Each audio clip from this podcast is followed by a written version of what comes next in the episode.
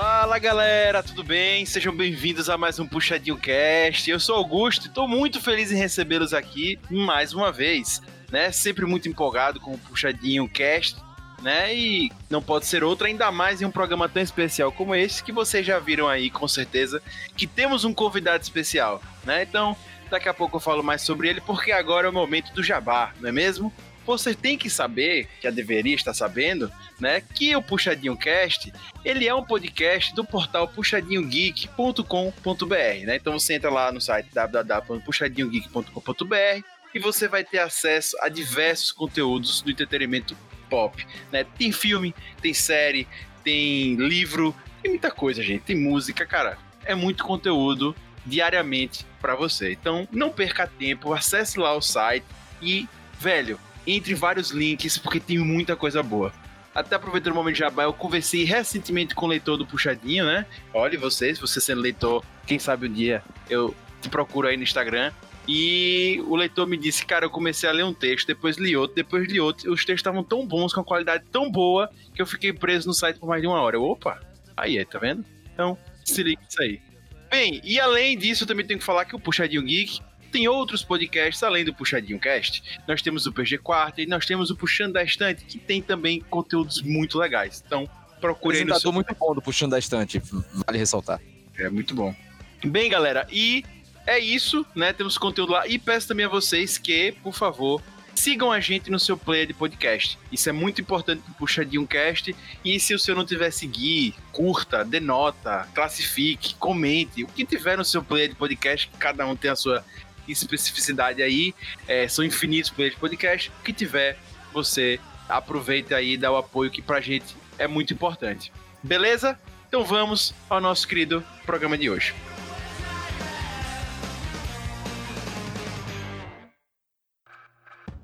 Gente, o tema, como vocês já viram aí, é literatura fantástica. E aí eu já começo para vocês falando o seguinte: a cultura pop está galgada a partir da fantasia.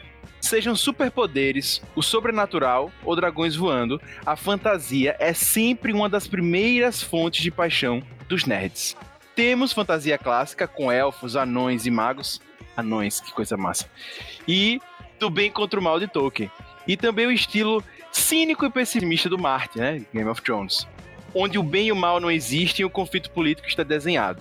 Mas fantasia é só um mundo medieval com dragões tem variedade nesse estilo. Dá para fazer fantasia no Brasil. Para nos ajudar nessa aventura, fomos até o Império de Cáris buscar Diego Guerra, autor do Teatro da Ira, e é aquele que responderá todas nossas perguntas. Beleza? Fique ligado, começa agora.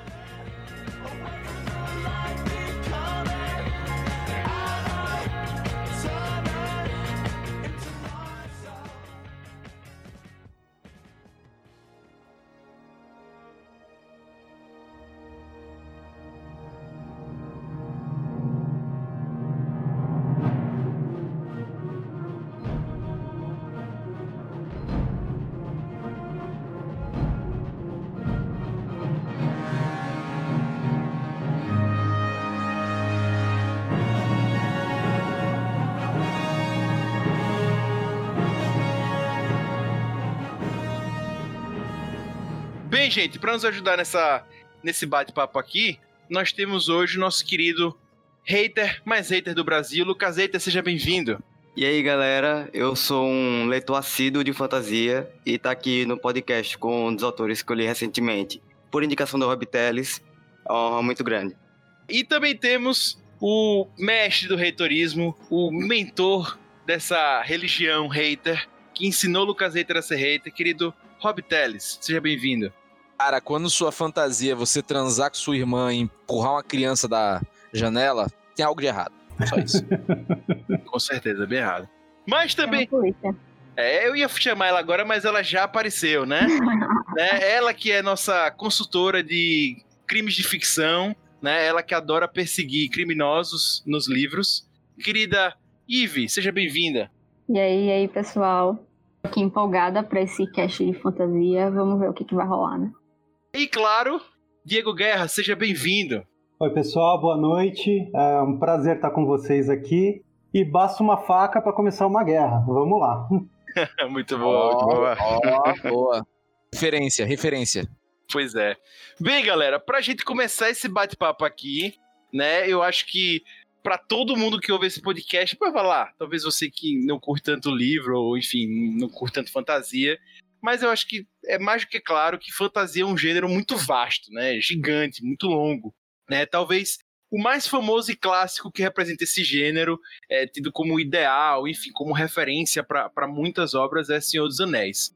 Mas aí, já começando assim, já tocando Senhor dos Anéis, pra gente já começar polêmico esse episódio, né? Pra já começar mexendo as cadeiras. Fantasia, é só isso? Ou é mais que Senhor dos Anéis? Olha, cara, fantasia, se a gente falar em literatura fantástica, a gente abrange muita coisa, né? Quando a gente fala em literatura fantástica, a gente abrange todo o escopo do que não é ligado à realidade, né? Inclu incluindo a ficção científica aí no meio. As pessoas, quando falam de fantasia, geralmente falam, estão querendo falar de da fantasia épica, né? E aí também tem um, são tantas vertentes, são tantas opções, são tantas variedades que meu é difícil você dizer o que que não cabe na, na fantasia parece que cabe tudo. ah, cara, é desde, sei lá, Xuxa contra o Baixo Astral. É até, sei lá, Witcher, tá ligado? Tipo. Da, é, da... então, é. A fanta é, na, a Super Xuxa contra o Baixo Astral é fantasia urbana, ponto. Não tem. Pô, total, Dresden, né? Super Xuxa contra Dresden, vai ser foda esse, esse duelo aí. É, e. É muito amplo, né? E, e eu acho isso interessante, porque é, as pessoas estão muito, ficam muito focadas num, num, tipo de fantasia, né, que é o, a fantasia tolkieniana, né? E no fim das contas não, pode ser tanta coisa. Tem muita gente que consome fantasia aí e nem percebe. Eu acho que tem isso. Eu já ouvi gente falando assim: "Ah, eu não gosto de não gosto de história de fantasia", né? Aí vai perguntar gosta de filme de super-herói. Cara, é, é fantasia. Isso, fantasia, é. É fantasia, cara. Super-herói não existe. Desculpa, não existe. Ah, meu, agora, agora a galera vai ficar puta. É. Quer dizer que o super-homem não existe? Cara, segundo o, o, Alan Moore, ele conseguiu ver o super-homem do lado dele no, no, no, parque, então talvez esteja errado. Ah, não, cara, é uma hora. É... No centro de Aracaju e também viu o super-homem. Então, então, então talvez é esteja errado. Eu até acho bom para botar o nosso ouvinte na mesma página que a gente, como é que vocês hoje ah, caracterizariam né, o gênero fantasia? O que, sei que já falaram assim, mas de uma forma mais direta assim, para o nosso ouvinte. O que é, o que é, um, o que é uma fantasia? O que caracteriza uma obra ser alocada nessa caixinha do gênero fantasia? Olha, tem um outro termo que o pessoal usa muito para fantasia, que eu acho que ele é autoexplicativo é, e ajuda bastante nessa hora, que chama ficção especulativa o que, é uma ficção especulativa? É, a partir de alguns elementos é, reais ou pseudo-reais, você inclui algum elemento que altera a realidade e faz sentido na história. Então, no caso de uma fantasia, um épico, você tem a presença da magia ali que faz esse diferencial da realidade, né? E torna uma especulação. Como seria o um mundo com a presença de magia, né? É, no caso do, da ficção científica, geralmente está ligado com alguma tecnologia diferente, né? Alguma coisa que não existe ou que ainda não existe, né? Ou biotecnologia também, né? No caso da clonagem humana, essas coisas assim. Sim, é, mas é, é isso, né? É, porque é, tem as limitações da clonagem humana hoje, né? Assim, se você fizer um, um livro sobre clonagem humana com a tecnologia de hoje, ele não chega a ser ficção científica, na minha concepção, assim. Ele vai ser um, um thriller, né? Porque é a tecnologia que tem, não, não é tão avançado assim.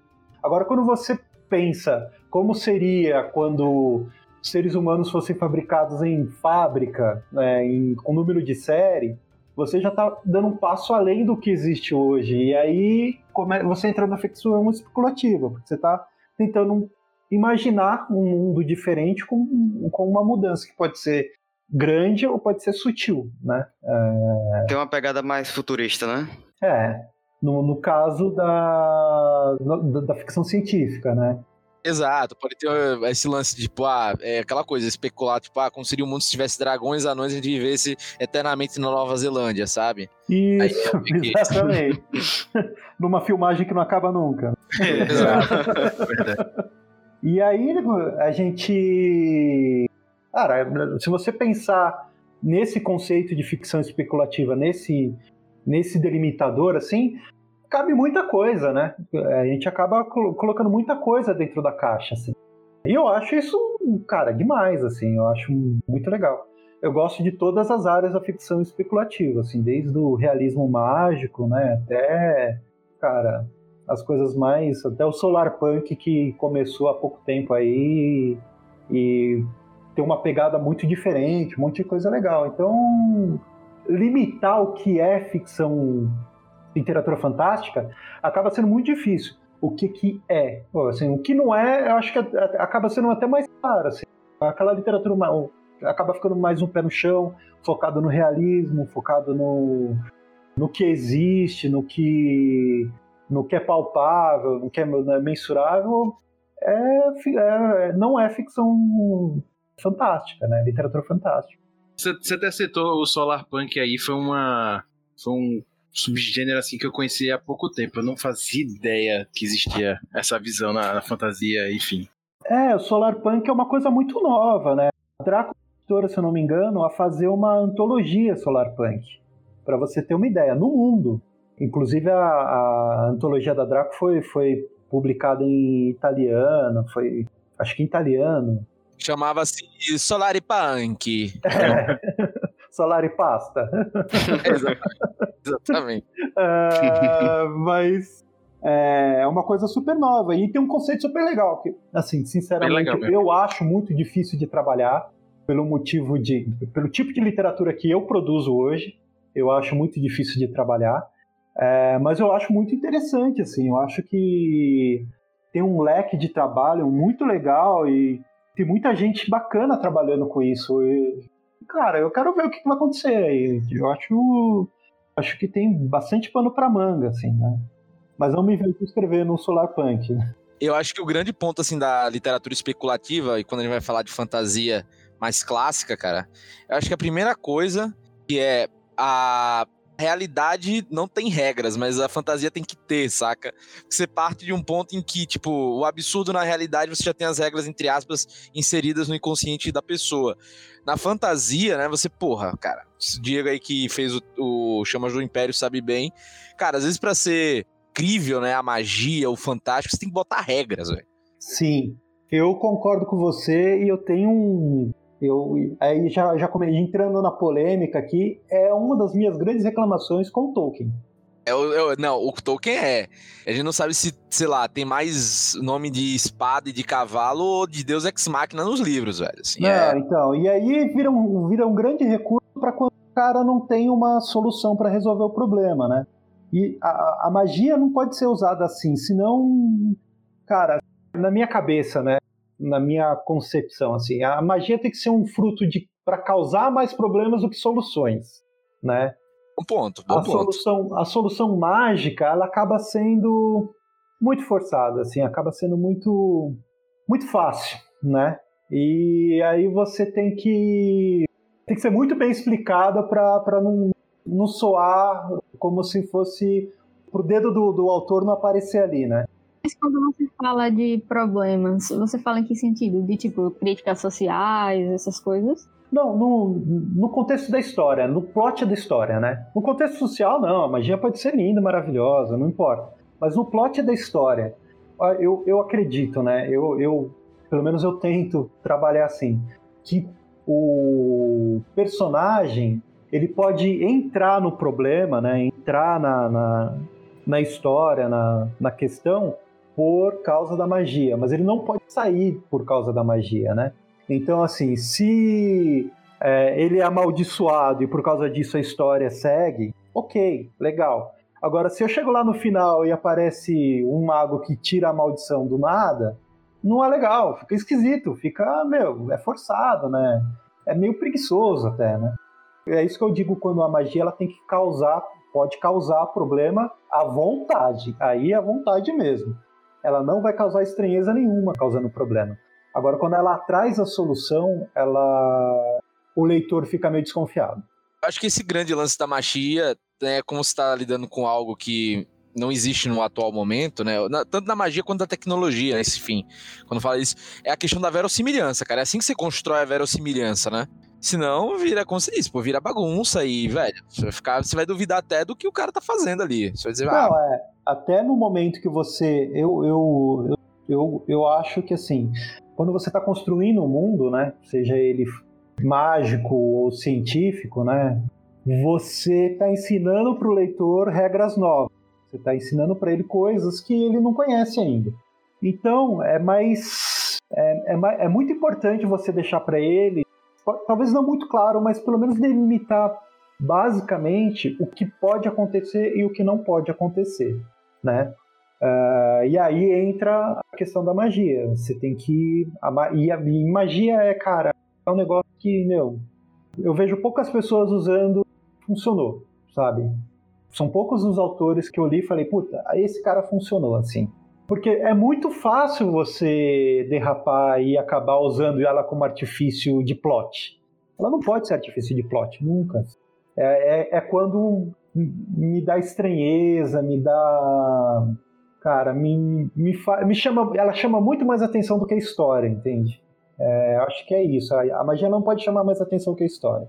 É, inclusive, é, Diego, eu sempre falo aqui no podcast em relação a, a filmes, séries, animes, livros, que a gente já falou aqui, que muitas vezes, é, enfim, isso já é comum há muitas, é, muito tempo, mas eu sempre comento aqui que me deixa realmente assim, chateado, é quando o cara cria um personagem, faz toda uma história, passa, sei lá, 200 páginas construindo aquilo, um filme inteiro, um anime inteiro, pra o cara morrer com uma flechada.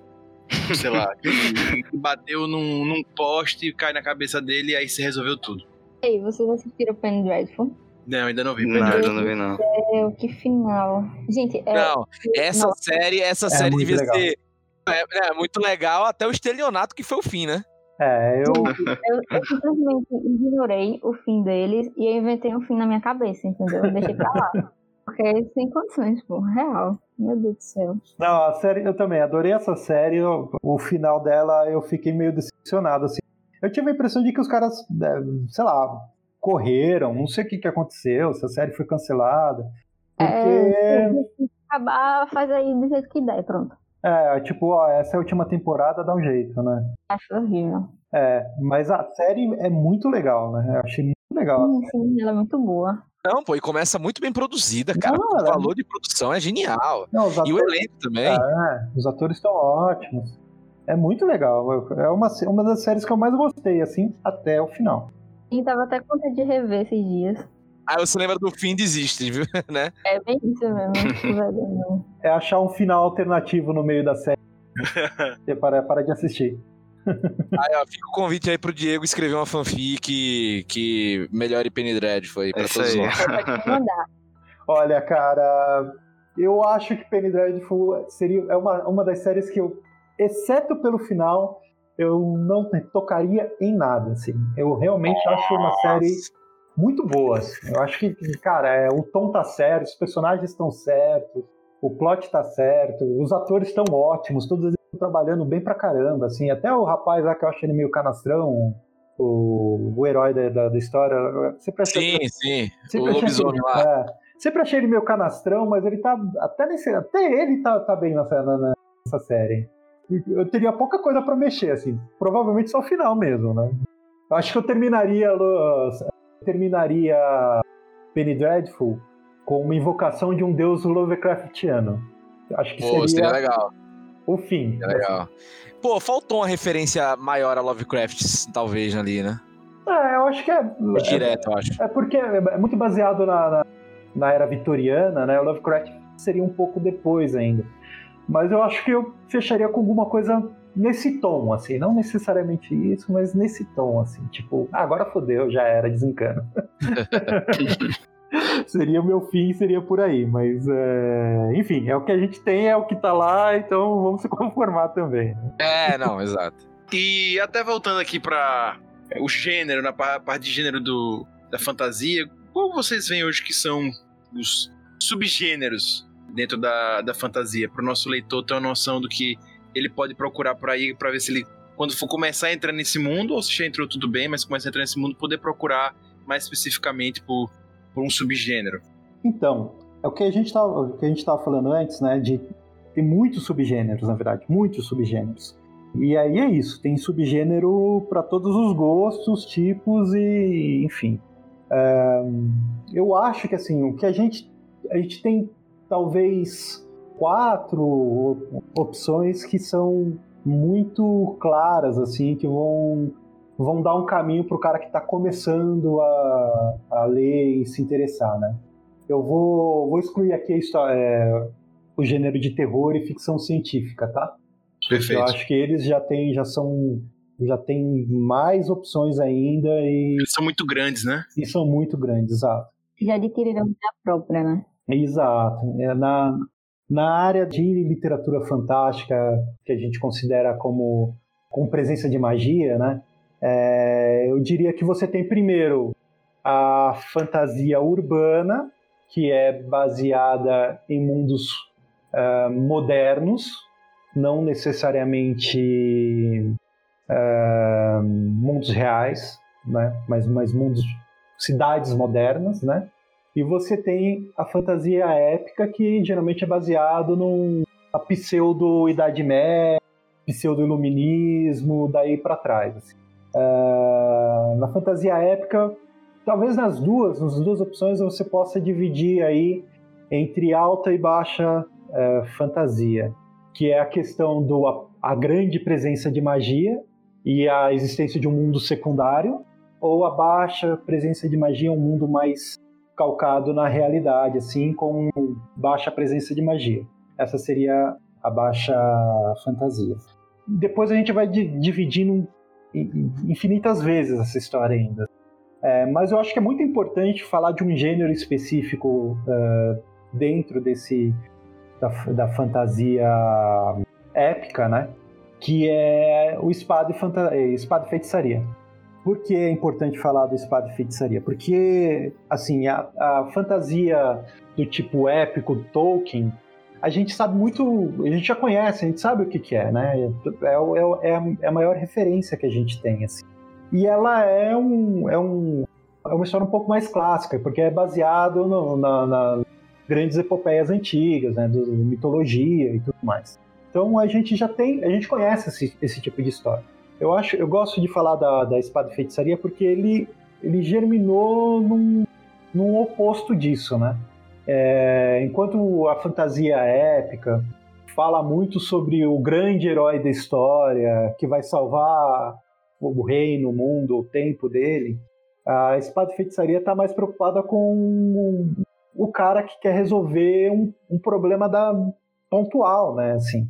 Então, quando a gente fala do, do, do Tolkien e do, né, do Senhor dos Anéis, que está lá a grande luta contra Sauron, o Senhor do Escuro, para salvar a Terra-média, é tudo master, né? Tudo imenso, tudo impossível, né?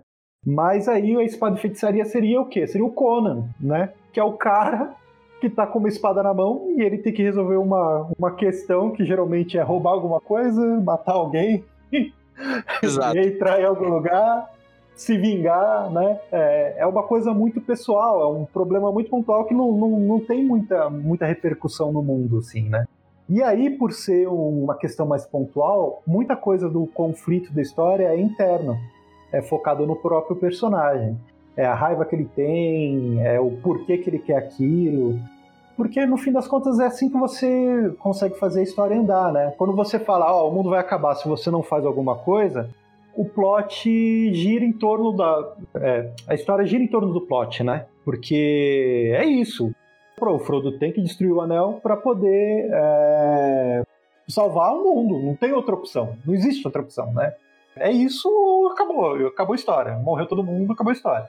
Agora, quando você tem uma história de espada e feitiçaria e o, o, o cara tem que roubar um templo, você tem que explicar por que, que o cara quer roubar o templo, quem é esse cara, sabe? É, acaba o personagem acaba sendo mais o foco da história. Por isso que eu acho que é um, é um, é um tipo de história que o personagem ganha mais personalidade, assim.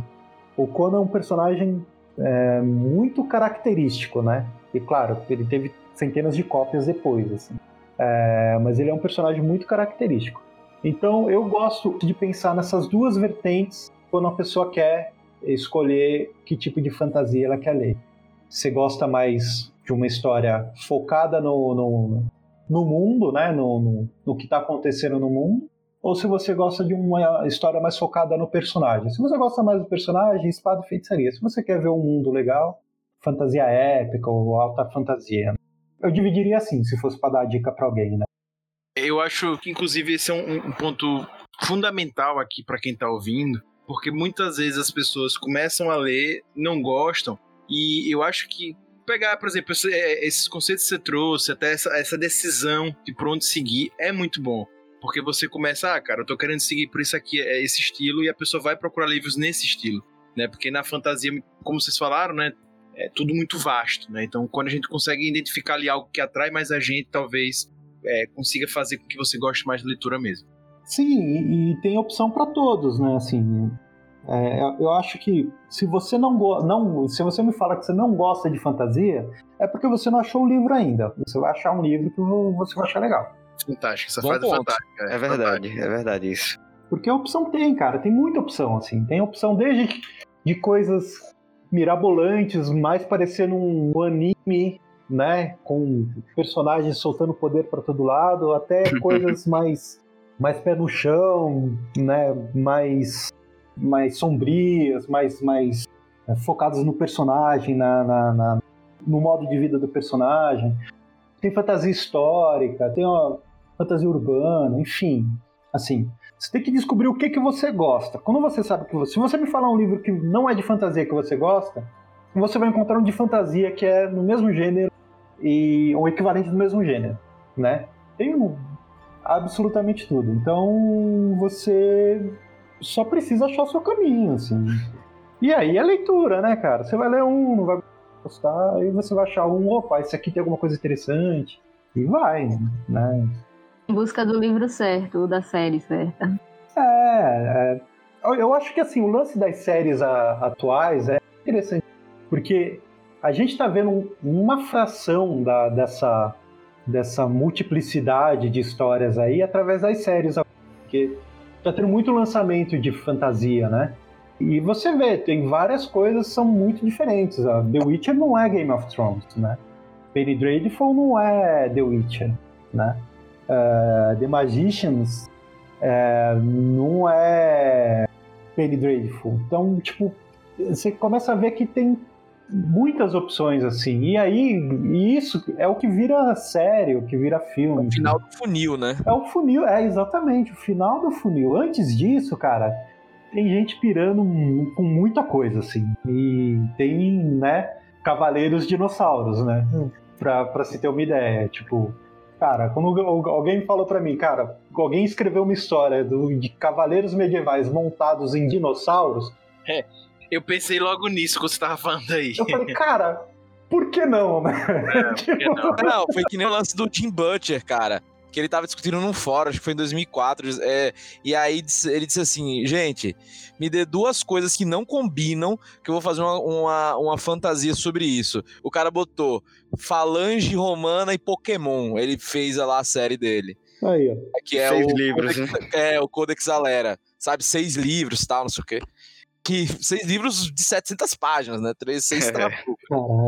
Entendeu, viu? Eu acho também que, tipo, não só livros e séries, mas games também, eles têm muito espaço na fantasia, né?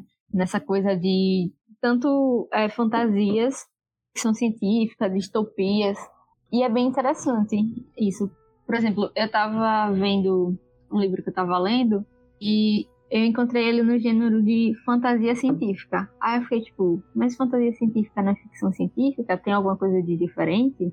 Olha, é, Fantasia científica é quando é seria o, o direto oposto do hard fantasy, perdão, do hard fiction, hard science fiction, porque ela, é o, a, a ficção científica que eles são assim, ficção científica pura, ela é calcada em regras quase matemáticas, assim, né? Tipo, ele não, a, o autor não quer fugir do que não é possível, assim. Então ele vai atrás dos conceitos científicos mais mais precisos assim para construir a história.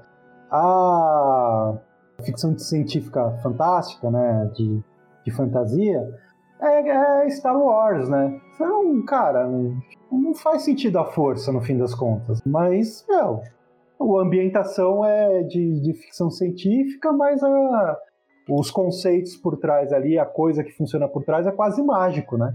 Então eles, eles têm esse conceito aí. E, e eu acho que, é, no fim das contas, é tudo muito mais fantasia científica do que é, hard ficção científica, no fim das contas, né? Porque, cara, se você ficar com, preso nos conceitos matemáticos da coisa, seu espaço de trabalho é muito pequeno, né? Não, também, velho, pelo amor de Deus, velho. Isso aí é coisa de, sei lá, de livreiro, né? Sei lá, pra botar numa estante, sabe? Tipo, não tem, né? Você. Acho que a pessoa, como autor, até como leitor, não deve se prender esses rótulos, essas coisas, né? Não, como leitor, eu, eu acho que o leitor, ele raramente pensa sobre isso, assim. Ele sabe o que ele gosta e ele procura coisas parecidas. Eu acho que ele raramente pensa no onde que o livro se encaixa nessa história, assim. Eu acho que também é, é bom que seja assim. Porque você pode criar todo um, um, um, preconceito a respeito de um gênero de livro que, no fim das contas, é, é bobo. Tem livros bons em todos os, todos os gêneros. E ruins também, em todos os gêneros. É, eu mesmo procuro muito pela sinopse. Quando a sinopse me, me instiga, pronto. Eu acho que é, essa questão do gênero funciona muito pro acadêmico e funciona um pouco para o autor, editor, porque ele também consegue trabalhar é, esse livro dentro do que, é, do que o mercado está esperando. Assim. Acho que para o leitor não tem importância nenhuma, assim, e, eu acho bom que não tenha mesmo. Eu, eu, eu, eu, eu sempre digo, eu sou contra até em livraria, eu sou contra as sessões de literatura brasileira e internacional. Eu sou absolutamente contra essas duas, duas sessões. Eu acho que devia ser uma sessão só, talvez por gênero de livro, talvez, nem sei se, se tanto, e nome do autor. Pra você misturar mesmo, pro cara não ter esse preconceito, sabe? Tipo, o cara tá lá esbarrando, ele bate com o livro que ele quer e, putz, olha que legal. Aí lê, leva para casa e descobre que o cara é brasileiro. Muito melhor, né, do que ter separação. É. Realmente, é um bom ponto isso aí. Tem um, tem um, um autor, é, o Alexei, não sei se vocês conhecem o Alexei. Dodsworth, né? Do, da Draco, né? Isso, ele conta essa história. Que ele, ele, é, ele é convidado para entrevista, alguma coisa, e o pessoal fica surpreso quando descobre que ele é brasileiro. Porque ele, o pessoal do Brasil. Tem, tem literatura fantástica no Brasil, nossa! E tipo, as pessoas também não pesquisam, velho, sobre.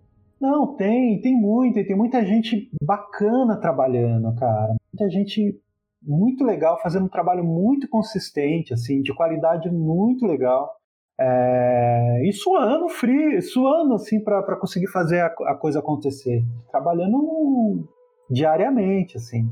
E é isso, né? No fim das contas, a gente acaba sempre encontrando os mesmos nomes, tanto os nacionais como internacionais, porque também a gente fica falando disso de literatura nacional, mas os internacionais também, a gente fica frequentando sempre os mesmos nomes, né?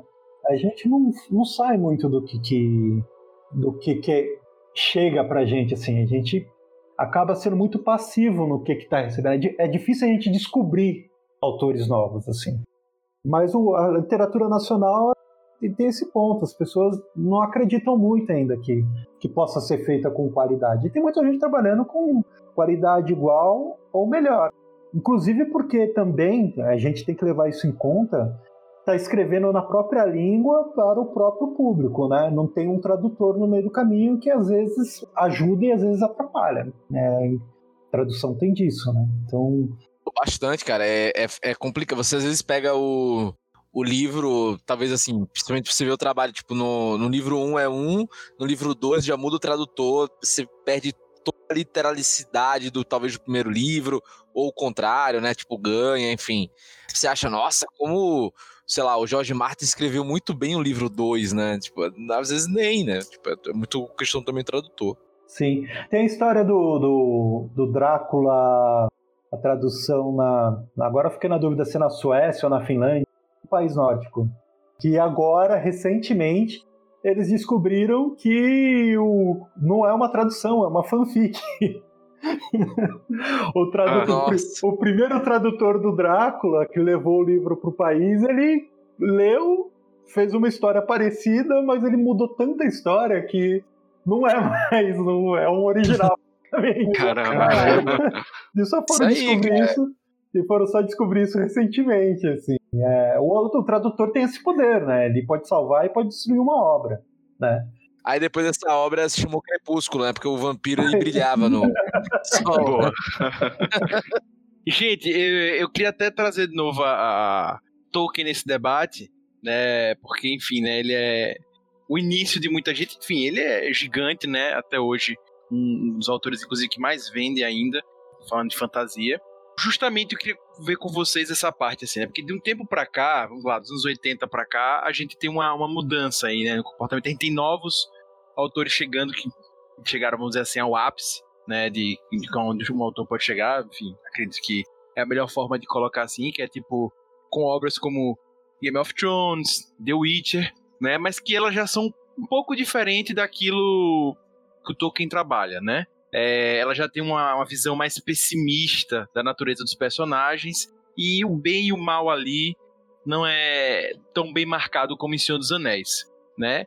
Vocês acham, inclusive o próprio Diego já tem um texto sobre isso, né? Vocês acham que existe hoje um, um momento, uma fase que lá dos anos 80 para cá a gente tem que é uma coisa meio anti-Tolkien, que as pessoas talvez tenham cansado desse do, daquele daquele jeito de escrita, aquele jeito de pensar e estamos migrando para essa para essa vertente agora, uma coisa meio anti-Tolkien mesmo. É aquela coisa, né, velho? Eu acho que uh, o autor, né, todo mundo é fruto e até a primeira assim, o autor é fruto da sociedade que está inserida e a obra é fruto desse autor, né? Acaba do que do que o autor é, de certo modo. Então, velho, o Tolkien era um cara meio, sei lá, aristocrático na Inglaterra do início do, da primeira metade do século sabe, acadêmico tal, e muito cristão. Então isso você vê muito marcado na obra, né? Tem gente que compara até a obra com, sei lá, com tropos do, da Bíblia, né? Essas coisas assim. Principalmente o bem e o mal muito bem marcado. E, cara, e depois a gente vai para um lance mais mais sinistro vida, porque a gente passa por um período de guerras, a gente passa por uma, de, uma depauperização né, da situação de vida das pessoas, né, aumento da pobreza, as pessoas começam a ficar mais putas, a não confiar tão mais na vida, né, no governante e começa a aumentar um pouco o cinismo, né, dentro desse, desse cenário. Então, poxa, é natural que, tipo, às vezes o Tolkien ou aquela bondade, aqueles cavaleiros castos, aquela coisa pura, soe muito brega e muito fantasiosa. Então, para você trazer entre aspas personagens mais reais, mais cinzas, você precisa adicionar um cinismo, até para ser para atualizar, né? Porque porra, nem todo mundo é bonzinho, nem todo mundo é mauzão, sabe? Existe um, um amatismo muito grande nesse processo. Acredito também que tenha relação com, tipo, eu fizer algo muito parecido, vou dizer que eu tô copiando. Então preciso me destacar aqui e me diferenciar do Tolkien. É, aquela coisa, depende, né? Tem gente que tem gente que fez livros copiados do Tolkien, né? Cara, desculpa aí quem é fã do Robert Jordan, velho, mas o primeiro o primeiro livro da série do Olho do, Mundo, Roda do Tempo, tempo isso que é Olho do Velho, aquilo ali é um Sociedade do Anel em 700 páginas, brother, sabe? Ou o primeiro livro do, do cara lá, do Shannara, esqueci agora o nome dele. Terry Brooks. Isso, velho, aquilo ali também é muito parecido com Senhor dos Anéis. Então, assim, teve uma galera que, para começar, teve que copiar. Aí depois, obviamente, desenvolver o seu processo. A Roda do Tempo, eu, eu não sei dizer, mas eu, o Shannara, eu já ouvi falar também, não tenho certeza, mas eu ouvi falar que é, foi uma questão já de edição. Ele já foi, foi pedido para ele uma coisa parecida com Tolkien mesmo. Então, aí também ele já não tinha muito controle do que estava acontecendo, né? Porque durante um. Cara, Tolkien foi um fenômeno, né? Tipo, durante muito tempo, todo mundo queria ser Tolkien, né? Todo mundo queria ser Tolkien, no mundo inteiro. Então, teve vários autores que tentaram fazer alguma coisa parecida.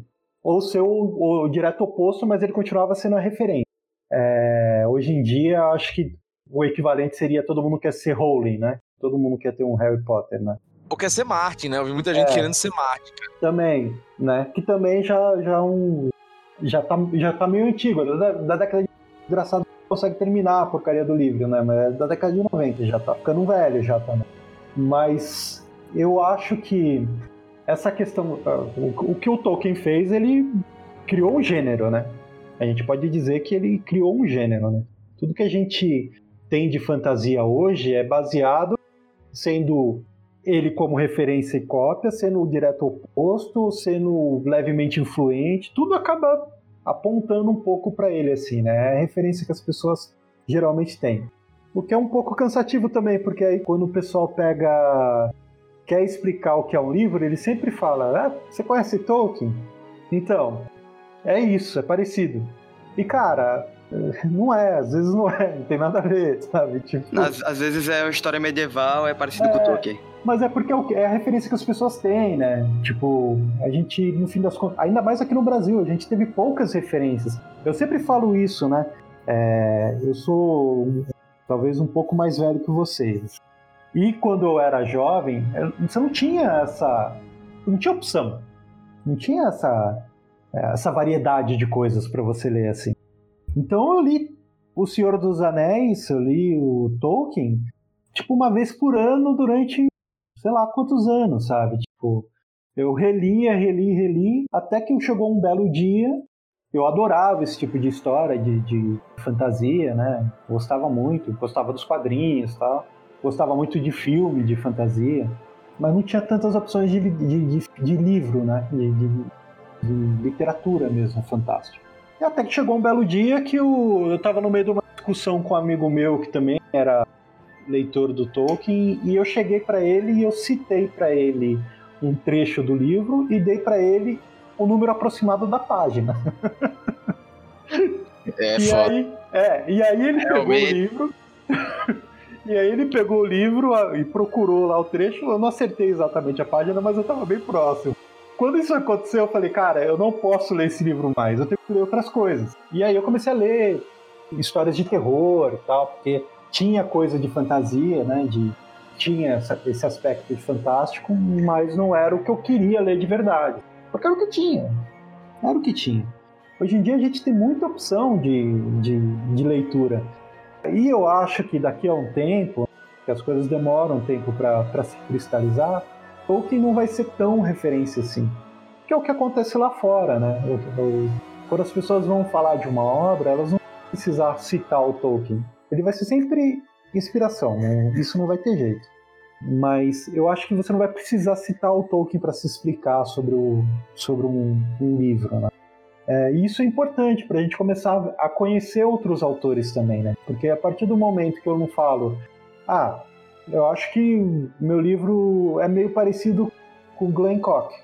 E aí a pessoa, eu não estou falando mais de Tolkien, quem é esse Glenn Cock? Aí ele vai atrás de um autor, novo. Acho que isso é um, é um movimento importante também, assim, a gente começar a desfocar e mostrar que tem variedades, né? E, e aí a gente vai, vai mostrar para as pessoas que existe uma opção para ela em algum lugar. Ela tem que encontrar. Tá ali, em algum lugar vai ter uma opção para ela. Né? Diego, eu vou fazer uma pergunta, cara, que o Augusto pediu para que eu fizesse para você ao vivo, tá? Para gravar. E quando te dizem que seu livro parece o do Joe Abercrombie, como é que você se sente? Assim? Cara, eu eu ouvi muito isso. e foi assim, no começo foi meio estranho, porque eu não, eu não sabia, não conhecia. Eu não conhecia o Joy, Joy Abercrombie. E aí que eu fui conhecer, por causa dessas pessoas que comentavam a respeito, que eu fui conhecer, né? E aí que eu descobri que o que eu faço é o tal do Green Dark, que eu acho que quando eu lia o que era Green Dark, eu falei, é isso que eu quero fazer, eu gosto disso, é exatamente isso que eu quero. E aí eu fui ler o livro e eu achei horrível. Achei muito ruim. E eu fiquei, hoje em dia eu fico um pouco chateado quando me falam que é parecido, porque eu fico pensando, poxa, cara, eu acho ruim. Se eu tô escrevendo mal assim, eu não sei se eu tô fazendo a coisa certa, assim. Mas eh, pra desculpar o cara, eu li, a tra- é, eu li, eu li a tradução, eu não sei como que é, ele, eu não li em inglês, eu não sei se ele escreve desse jeito. Mas eu acho que o grande problema do livro não é nem a escrita, é a edição. a edição não foi bem feita, assim. Ela tem ele foi um livro que o editor ou ele colocou a mão de ou ele mexeu demais ou ele mexeu de menos. Né? Cara, e eu acho que o, o principal lance desse livro, eu, já, eu falei, eu indiquei pro Lucas ler, né? Tal. Eu Sim, gostei, é. tá? Só pra, só pra, dizer eu gostei. Então, por isso que eu fiquei impressionado com, quando eu li o texto no seu site. Mas de boa, assim, tipo, tranquilo. Mas, assim, o lance é, é que realmente ele é uma coisa que é verdade, que é isso que você sente lendo, né? Parece que foi um, um, um livro dividido em três, saca? Tipo, cortado no meio, dividido em três. Às vezes as histórias não se conectam mesmo e tal. É, é como você falou, velho. Eu fui editor de mais, eu fui editor de menos, assim. E, e é engraçado, quando você vê a, a crítica, você para pensar, putz, é, realmente talvez não seja tão bonito, sabe? Não, eu acho que assim, é, é o livro, eu, eu, francamente não tive paciência para ler os outros dois, que todo mundo fala que é muito melhor e tal. Né? Eu só li o primeiro. Mas se você pega o primeiro livro, com pouca coisa, você faz um livro muito melhor, um pouco, mexendo pouca coisa, assim, ele viraria um livro muito melhor. É, eu acho que por ele estar dividido em três, três partes, assim, algumas coisas ficaram muito soltas, né? É, ele, todo aquele plot que acontece no norte, lá, os mercenários do norte, ele não vai para lugar nenhum no primeiro livro. Aquilo podia ter, sido jogado, podia ter sido jogado para o próximo livro, se é que vai voltar, não sei, não, exatamente. O, o plot do norte é importantíssimo. Só que nos livros depois, não no primeiro, entendeu? É, então acaba aqui. E, assim, eu, eu tenho. Eu tive uma, um surto quase psicótico com aquele personagem da cidade lá, o, o soldado do capitão. Que, cara, parece que ele foi. Ele, ele distorce totalmente do resto do livro, assim. Me dizem também que ele muda completamente nos próximos, que vira outra coisa e tudo mais. Mas eu acho que assim, é, não adianta. Quando você está escrevendo um livro, não adianta você me falar que é melhor. Se o primeiro não for. Se eu não, se eu não gostar do primeiro, eu não vou pro segundo, sabe? Tipo, Se não, é. Aquela coisa. Não é. adianta. É, você tem que me convencer no, no, primeiro livro. O segundo pode ser até pior, que aí eu vou pro terceiro. O segundo pode ser pior do que o primeiro, que eu vou pro terceiro. Agora, se o primeiro for ruim, eu não vou, vou me arriscar. Assim, tem muita coisa para ler, gente. Tem, tem, sabe? É, é verdade. né? Você já leu O Trono do Sol? Ainda não, ainda não. Esse eu acho que parece mais. Você acha? É. Eu vou, eu vou dar uma olhada. O, o Trono do Sol é um dos livros que eu, que eu gostaria de ler, assim. Eu, eu sou um, um, cara meio até me snob, né? Eu, agora eu vou falar. Mas não é culpa do autor, não, tá? É culpa do designer. O designer é muito chato. então eu tenho, eu tenho uma birra com um livro que tem capa feia. Eu demoro a ler, eu fico, eu olho, aí eu não compro, eu demoro a ler. Uma hora eu leio, mas, cara, eu demoro a tomar coragem. Mas o Trono do Sol tem uma capa legal. Uma capa que me chama a atenção. Aquele outro. Tem um que tem uma. É, Tiana. Tigana, pô. Tigana. Não, esse é a capa horrorosa, né? Todo aí... mundo fala que esse livro é incrível, cara. Eu não Exatamente. consigo tomar coragem. Eu Exatamente. não consigo tomar coragem ainda. Não, e o pior, ele é um livro só, dividiram aqui no Brasil em dois, que é pior ainda, e botaram aquela andodalista que não tem porra nenhuma a ver. Então, assim, é, é Já isso, aconteceu né? comigo o contrário, de eu comprar um livro pela capa, achando a capa incrível e o livro é uma porcaria. Ah, cara, o tempo todo, né? Direto. Mas como eu trabalho com, com, com isso, para mim é, o livro vira referência, acaba não me atrapalhando, assim, né? É, eu, eu trabalhei fazendo capa de livro durante muito tempo também, então eu compro o livro especificamente pela capa. Mesmo, às vezes eu sei que o livro é ruim, mas eu compro mesmo assim porque eu gostei da capa, né? Pois é, ouvintes, vejam, não sintam-se culpados por comprar livros ruins pela capa, viu? O autor também compra livro pela capa, olha aí. Compro muito, cara, livro pela capa. Esse é o famoso momento print. Printem esse áudio aí, viu, galera? compro muito livro pela capa, cara. Eu sou super fã de capas. Se eu pudesse escolher uma uma profissão na minha vida, assim. Eu queria fazer só capa de livro pro resto da minha vida. Mas, infelizmente, o mercado não é tão fácil, assim, de, de para trabalhar com capas, né? É, mas, então, eu, eu, por causa disso, eu compro sem, sem vergonha nenhuma, sem, né, sem receio nenhum. Eu gosto da capa, eu compro o livro. E, e guardo, né? E guardo o livro ruim porque a capa é legal. Tipo. Exatamente. Fica como se fosse uma arte, né? Na sua é, prateleira ali. É, uma arte colecionável lá. Não, não, não tenho, cara. Não tenho vergonha nenhuma disso, não. É, Diego, é, retomando uma coisa que você falou antes, e você falava que não que a escrita de alguém que você gostava, por exemplo, era parecida com um autor que as pessoas desconheciam, é importante também trazer um ponto de que às vezes as pessoas estão tão é, confortáveis conhecendo os três autores que elas conhecem que elas simplesmente param de procurar ou param de pesquisar mesmo sobre autores diferentes. Concordo, super concordo com você. E tem a coisa do ser fã também, né?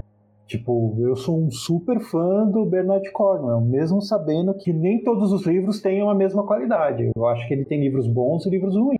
Mas não me importa, eu vou comprar todos. Sim, mas é interessante também para ver o momento do autor, às vezes. Por exemplo, é, a Stephanie Meyer, ela escreveu Crepúsculo, e às vezes ela fica, gente, eu também não escrevi só Crepúsculo. As pessoas simplesmente, às vezes, não sabem que ela escreveu outros livros, que ela escreveu A Hospedeira e A Química depois, e tá com alguns projetos em andamento. Porque parece que o universo dela inteiro agora só gira em torno de Crepúsculo. Ah, então, mas aí também tem a questão grana, né? porque a gente fala do autor, mas a gente não fala da, né, da, da pressão que o autor está recebendo atrás quando a questão é dinheiro. É, é difícil para o autor, às vezes não quer mais escrever aquilo. Às vezes ele não quer. Tipo, eu imagino que deva, deva realmente saturar um pouco para o cara escrever tanta, tantos livros sobre um, um, mesmo tema. Mas sempre tem uma pressão do editor que ele sabe que vende, né? Ele sabe que vai vender, então ele fica nessa, nessa coisa de. O mercado também faz essa, essa pressão, né? Aí a gente lembra lá do, do Misery, do Stephen King, né? É, não, e aquela se... coisa de enquanto der para extrair alguma coisa, a gente vai tentar aqui, né? Exatamente. Ah, espremer até. O misery, o misery, em português é louco obsessão. Belo louco nome. Obsessão, é. eu, gosto, eu gosto tanto de Misery, mas é, realmente é, não, não, não, se explica, né? Misery não se explica.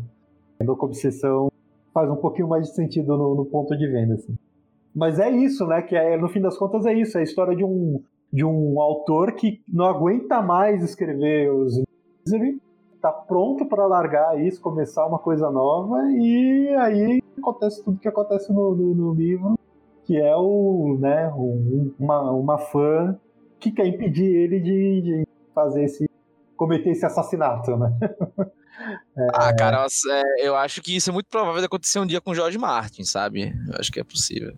Algo assim. Cara, é assim, é que ele tá muito próximo do fim, né? Tem muito pra onde ele ir, teoricamente. Eu acho que o, o, o, o, que corre risco de acontecer com ele é as pessoas pararem de se importar e esperar os livros, porque. Não, é, é justamente sim. esse ponto, que as pessoas vão perder interesse. Né? Porque eu provavelmente, quando, quando sair. Já começa por aí. Quando sair o próximo livro, eu dificilmente vou comprar ele físico.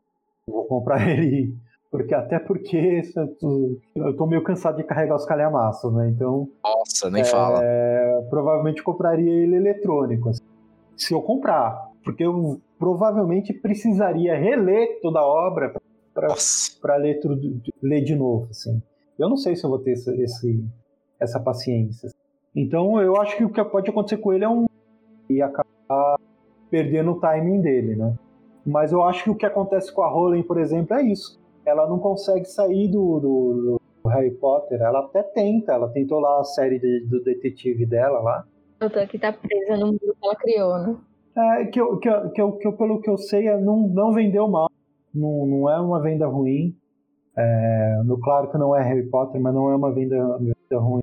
Mas ela acaba sempre voltando pro, pro, pra esse universo. E aí eu, eu acho que ela já tá fazendo meio de saco cheio já. Tipo, não, não acho que tem toda essa vontade de trabalhar mais com quando você vê os filmes, né? Porque agora ela tá empenhada nos filmes e tal. É, tá como roteirista agora. É, então. Eu, eu, eu sinto que ela não tá. Não tem aquela coisa. Não é novidade para ela, né? Eu acho que ela tá fazendo por grana. E aí, tipo, pressão do estúdio, pressão da editora. É, inclusive, Diego, eu vejo muito isso é em, em tudo, em tudo no entretenimento, né? Nas séries, muitos atores ficam marcados por um personagem que fizeram muito tempo.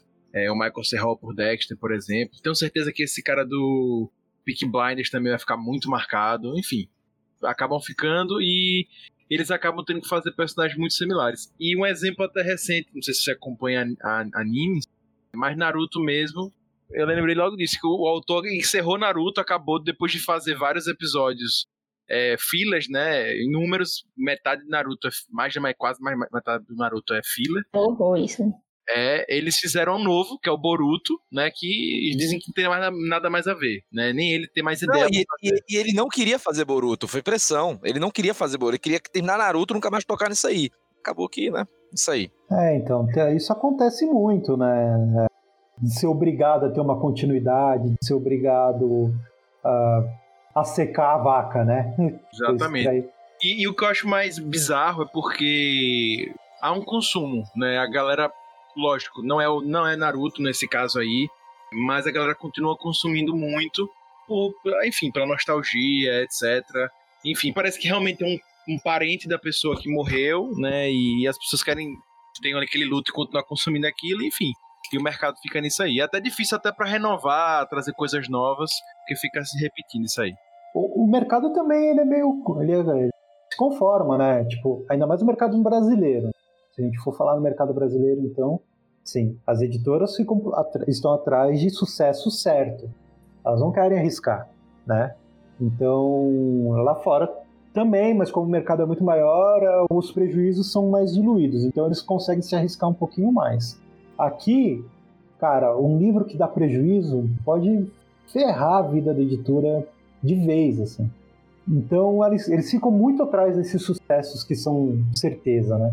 Se um autor tem público cativo, é muito mais fácil, é muito mais confortável para a editora investir naquele, naquele autor e fazer mais, mais livros e tudo mais. Quando o cara está começando, o primeiro livro é muito difícil, né? É, é, sempre muito difícil, porque ninguém sabe o que, que vai ser. E se o primeiro livro não vende bem, o segundo vai ser mais difícil ainda. Então, quando o autor ele tem uma referência de algo que já já fez, já faz sucesso, talvez seja mais fácil para a editora acreditar nisso também, acabar publicando, e o, e o leitor também, porque no fim das contas o leitor também tem. Ele escolhe onde vai o dinheiro dele, né? Então, ele não tem tanto dinheiro para. Gente é a realidade do Brasil, né? Então, tipo, livro não é barato, gente. Muita gente fala o contrário, mas eu sei, livro não é barato. E você não, cara, você gastar caro, pagar caro num livro e depois descobrir que você não gosta, que você não gostou, é uma das coisas mais terríveis do mundo. Então. É tipo ingresso de cinema, né, velho? Porra, você vai pagar 30 conto pra ver um filme e é uma bosta, é, porra. Então você é, acaba sendo muito seletivo pelos recursos que você tem. Seus recursos são esses. Então você é muito confortável você ir atrás de coisas que você já sabe que você gosta e tudo mais. É, meu, meu curador de livros é o Rob Teles. Toda vez que eu vou comprar um livro, eu pergunto a ele se é bom mesmo, se vale a pena. Ah, agora eu tô fudido. O Diego disse que minhas indicações são ruins, pô. Brincadeira. Diego, até por curiosidade, assim, quanto custa mais ou menos assim? É, eu sei que bem aleatório, assim, tipo, não tem como dar certeza, mas quanto é que custaria um livro hoje? Tanto pro, vamos dizer assim, né, para o autor independente, quanto para a editora. Quanto é que custa um livro para a editora e quanto é que custa para o autor independente. Eu sei que tem muitas variáveis de tiragem e tal, mas assim, só para ter uma noção. Olha, é, tem realmente muitas variáveis, assim. A maior variável, no final, é a tiragem. Por que a tiragem acaba sendo a maior é, variável, a mais importante? Porque você tem muitos custos que são fixos. Tipo, tradução. Você só paga uma vez a tradução, né? Se você faz 100, se você pagou mil reais num, num tradutor, nossa, fui cuzão agora, porque não tô pagando nada para esse tradutor, mas enfim. Pagar mil reais para um tradutor e você tá fazendo 100 livros, esses mil reais diluídos em 100 livros já viabilizou o projeto, né? Ele já saiu custando 10 reais só de tradução. Se você faz mil livros, é um real para cada, né? Já começa a ficar uma coisa um pouco mais acessível. Assim. Então, é muito difícil você falar quanto que custa, mas eu, eu consigo te dizer quanto custou um livro que você está comprando. Sim. O livro que você está comprando hoje por 50 reais, você pode pensar que 25 reais ele está indo para distribuição. Né? Então, 25 reais está pagando o distribuidor, o distribuidor e a livraria. Dos outros 25 reais, você tem 2,50 que está pagando o autor, é isso que ele recebe, gente, 2,50 por livro. Caramba. Caramba. Você tem uns, talvez uns 10 reais aí que você vai pagar os da editora.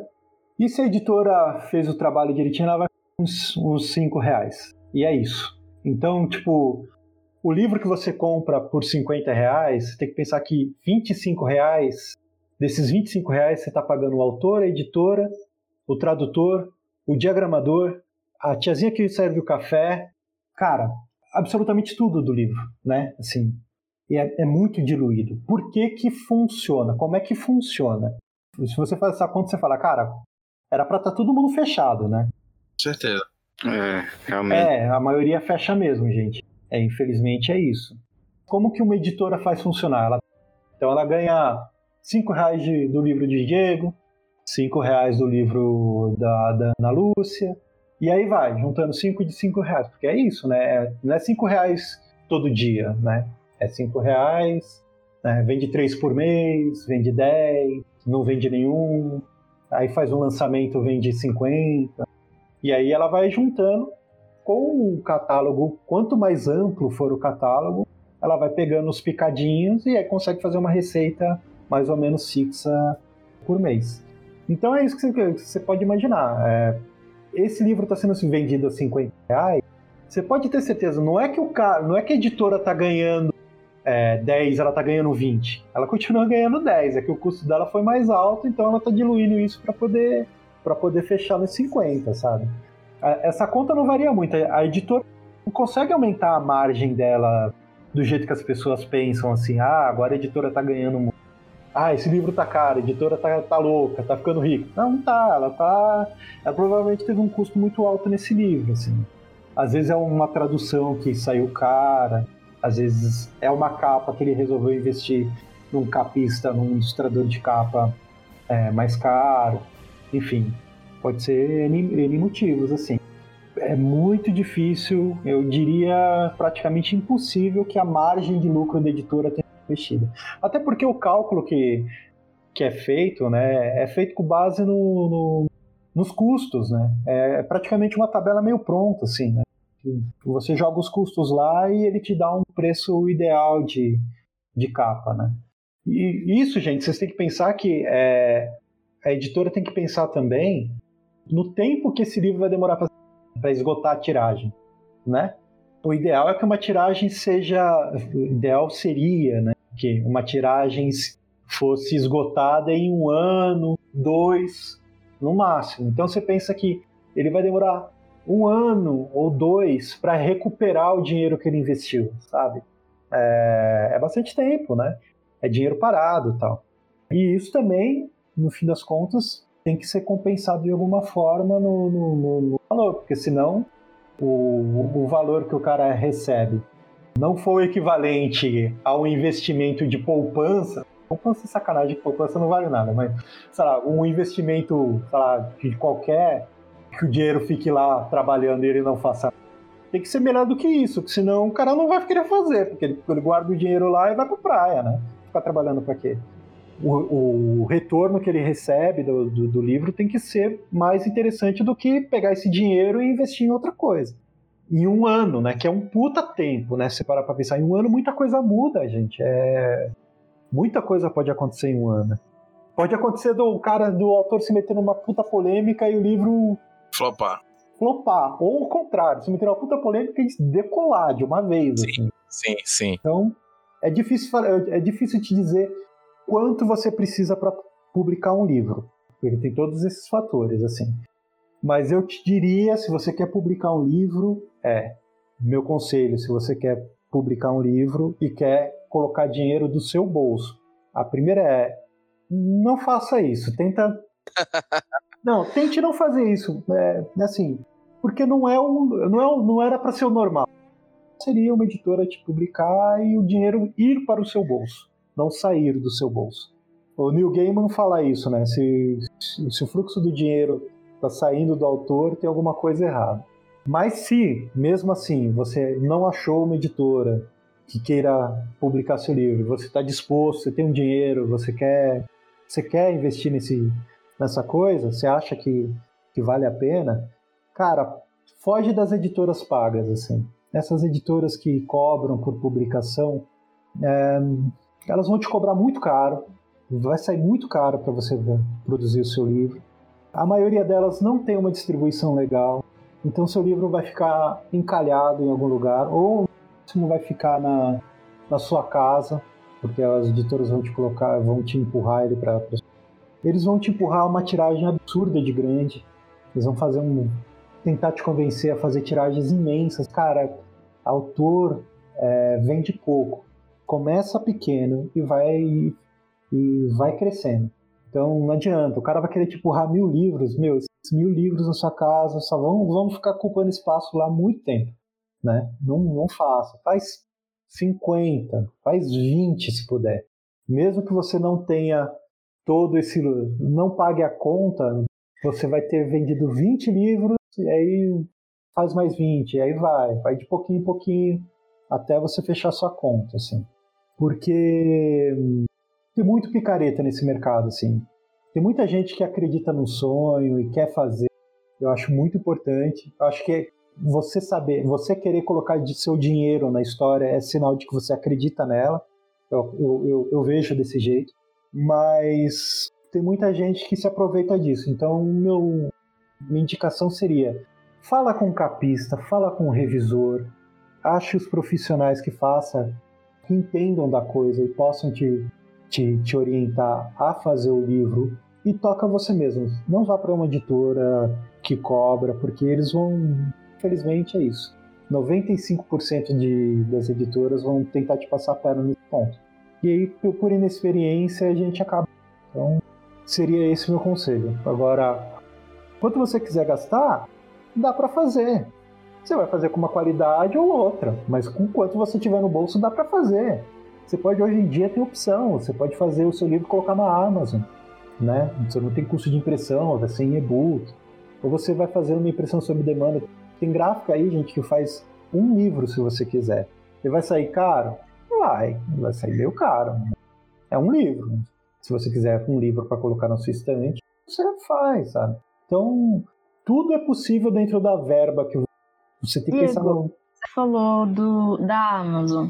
É, tem alguns livros que o autor simplesmente publica fica lá gratuito.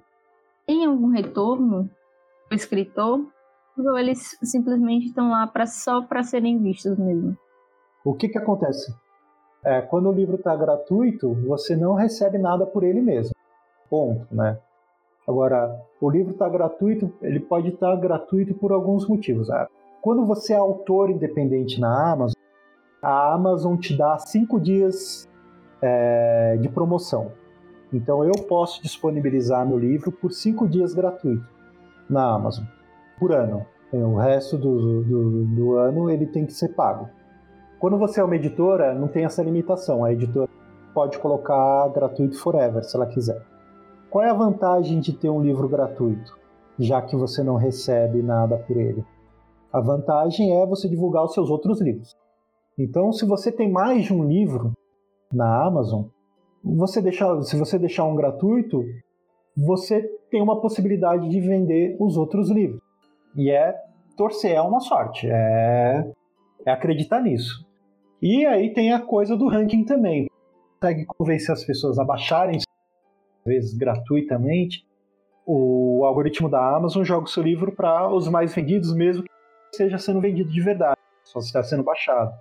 E aí ele estando nos mais vendidos, ele fica um tempo lá e aí talvez mais pessoas vejam, mais pessoas conheçam.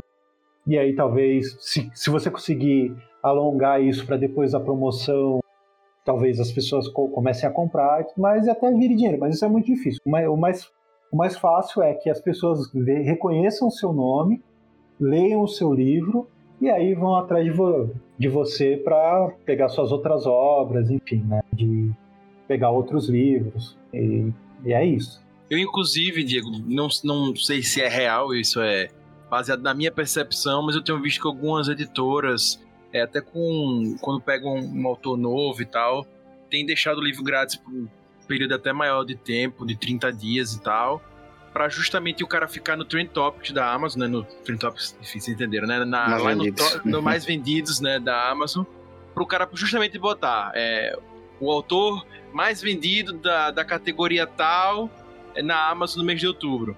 Que aí, na verdade, ele foi só gratuito, né? Mas aí quando a pessoa já entra no mês seguinte já tá cobrando, né? Então eu, vi, eu tenho visto muito essa estratégia. Olha, é, eu não percebi isso, mas eu acredito porque esse tipo de coisa aconteça. Mas eu não sei o quanto que isso é eficiente, assim, de verdade, né? Eu, eu sou meio contra esse, esses selos de, né, o livro mais categoria gosta de sabe? Porque, no fim das contas, eles vão... O seu livro vai sempre mais vendido dentro de uma coisa. É o livro mais vendido do meu bairro, né? O livro do meu prédio, que, do autor do meu prédio, que é o mais vendido, né? Eu acho, acho meio picaretagem isso. E o problema do, de você divulgar o autor com livro gratuito logo de cara, livro, é que você pode ferrar a, o lançamento dele, né? Então tem que ver qual é a estratégia da editora nesse caso aí. Se, se, o livro existir só eletrônico, talvez não tenha tanto problema.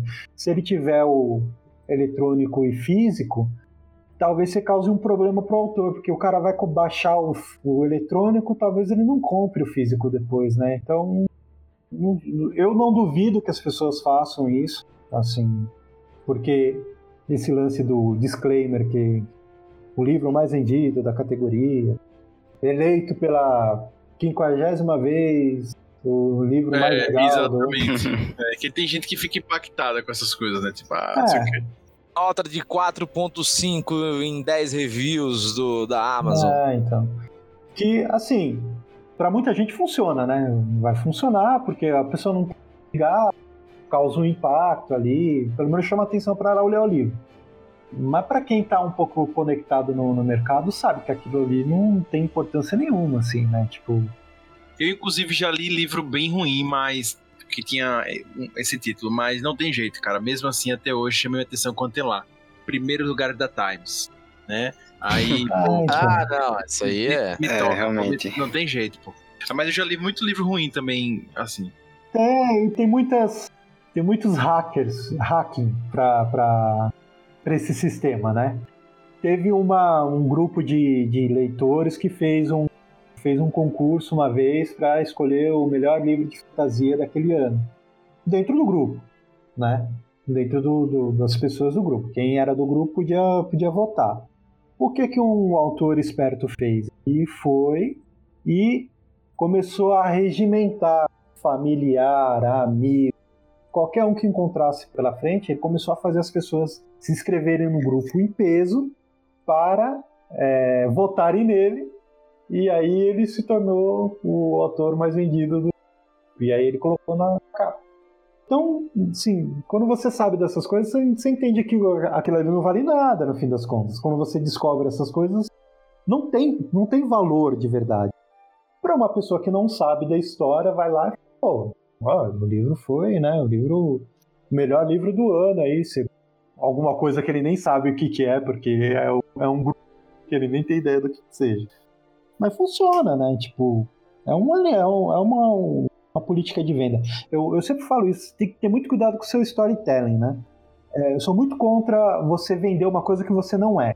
Tipo, eu não vou ficar falando que o meu livro é o livro é, que foi o, o, livro favorito de uma vez que eu encontrei com o Martin num café e ele leu meu livro, sabe? Tipo, cara, não vou inventar, porque por mais que seja praticamente impossível que alguém vá bater no, Martin e descobrir que eu, eu tô mentindo pra caralho, eu acho que é errado, assim. E, e tem muita gente que faz é, é, esse tipo de coisa, e às vezes com as mentiras que são muito óbvias, assim, né? Então, é, tem, tem alguns casos famosos, né? Tem, tem um caso de um autor que ele lançou isso nos primórdios da, da, da literatura fantástica atual. Assim década de 90, quase 2000. O autor lançou um livro e ele tinha contatos com, com jornalistas, mas ele saiu apregoando que o livro dele tinha sido comprado pela Disney, ia ser, ia ser adaptado para filme, né? E assim, saiu tudo quanto é matéria de jornal. Cara, até hoje, nunca, jamais, de forma nenhuma, o livro foi adaptado. E aí hoje, tipo, o cara não consegue publicar praticamente nada, porque ele ficou com fama de picareta, porque ele inventou uma história que não, não se sustentou, assim. Ele acreditou que, sei lá, que ele fosse vender pra caramba e as pessoas fossem esquecer disso, mas as pessoas não esqueceram. Então, eu sou muito contra esse tipo. Eu acho que a obra tem que se vender por si. Ah, se for legal, a pessoa vai, vai, vai gostar, vai falar bem, e aí vai. Esses discursos de marketing acabam. Uma hora, na verdade, aparece, né? O cara compra, ele vai para o discurso, ele compra todo o seu repertório de marketing aí. No próximo livro, o cara não vai falar, não, não vou comprar, eu comprei, já foi, já sei que é uma bosta. Não adianta, né? Inclusive, com prefácio, né? Prefácio de não sei quem, pro papai, a galera já olha ali, olha, é uma indicação aqui, alguma coisa. Sim. Sempre é, rola. Nesse, no, no Brasil, eu não sei, é, eu vejo pouco isso, assim, de é, prefaciado por fulano de tal, né? É, lá fora é muito comum, né? O, o, livro ser prefaciado. Inclusive as pessoas compram pelo prefácio, não é nem pelo livro, exatamente, pelo prefácio. Exatamente. Né? Não, não assim, ah, não, se o prefácio é desse cara, o livro deve ser bom. Não, cara, o prefácio desse cara, eu quero ler o prefácio dele. Então tem, é, é, é, muito louco. Aqui acontece quando tem alguma tradução muito legal, assim, né? Tipo, tem livro que tem várias traduções. E aí os estudiosos geralmente compram dependendo do prefácio, porque às vezes é um professor, tal, alguém importante na área que faz um prefácio que realmente tem alguma coisa que agrega no, no, no conteúdo do livro, né? Mas tirando isso, eu acho muito difícil. É, a gente tem poucos nomes também que alavancam venda, verdade. Né? Você falando disso de vender uma coisa por outra e colocar, por exemplo, a etiqueta errada, eu lembrei agora de, de Dark quando eles lançaram a, a campanha, né? Acharam que eles venderam meio como se fosse algo parecido com Stranger Things. Verdade. Depois, é, perceberam que não era, não tinha. Não vou dizer que não tinha nada a ver, mas que era uma história totalmente diferente. E aí eu vejo como fazer uma campanha errada, marketing errado também afeta bastante a publicação de obras literárias, cinematográficas, é, de games também, que eu não acompanho muito games, mas posso falar dos outros, né? E aí eu vejo isso muito também. Quantas vezes você já foi no cinema para para ver um filme porque o marketing do filme te dizia que o filme era uma coisa e você chegava lá e era completo. Eu acho que é frustrante. Eu, eu, eu sou meio. A pessoa não pode se sentir enganada, né? Você perder a confiança do, do, do, do leitor, do consumidor logo de cara assim, ele já vai, daí para frente, ele já, já vai te olhar com desconfiança. E, e todo o trabalho do contador de história é ganhar a confiança do, do, do, espectador, né? Eu acho que às vezes é, a culpa não é nem do, do escritor, do autor, né? É, não. Pode ser às vezes da, da equipe, assim, que tipo, ah, nossa, isso vai vender mais. Mas não é o que o produto, né? Não adianta eu dizer que eu tenho, tô vendendo chocolate porque vai vender mais e depois entregar uma maçã para a pessoa. Sim, é, não, você tem toda a razão. É, é muita decisão paga a conta, né, no fim das contas. Mas eu acho que é uma, é uma, é uma escolha muito ruim assim, das editoras quando elas fazem esse tipo de escolha, assim. É, gerar uma expectativa que não se cumpre, né? Ah, mas às vezes também acontece de o livro ter sido mal interpretado, assim às vezes é, o livro ele tem esse lado que, que foi vendido e tem um outro lado, né? Às vezes é mais amplo, um pouco mais complexa, tal.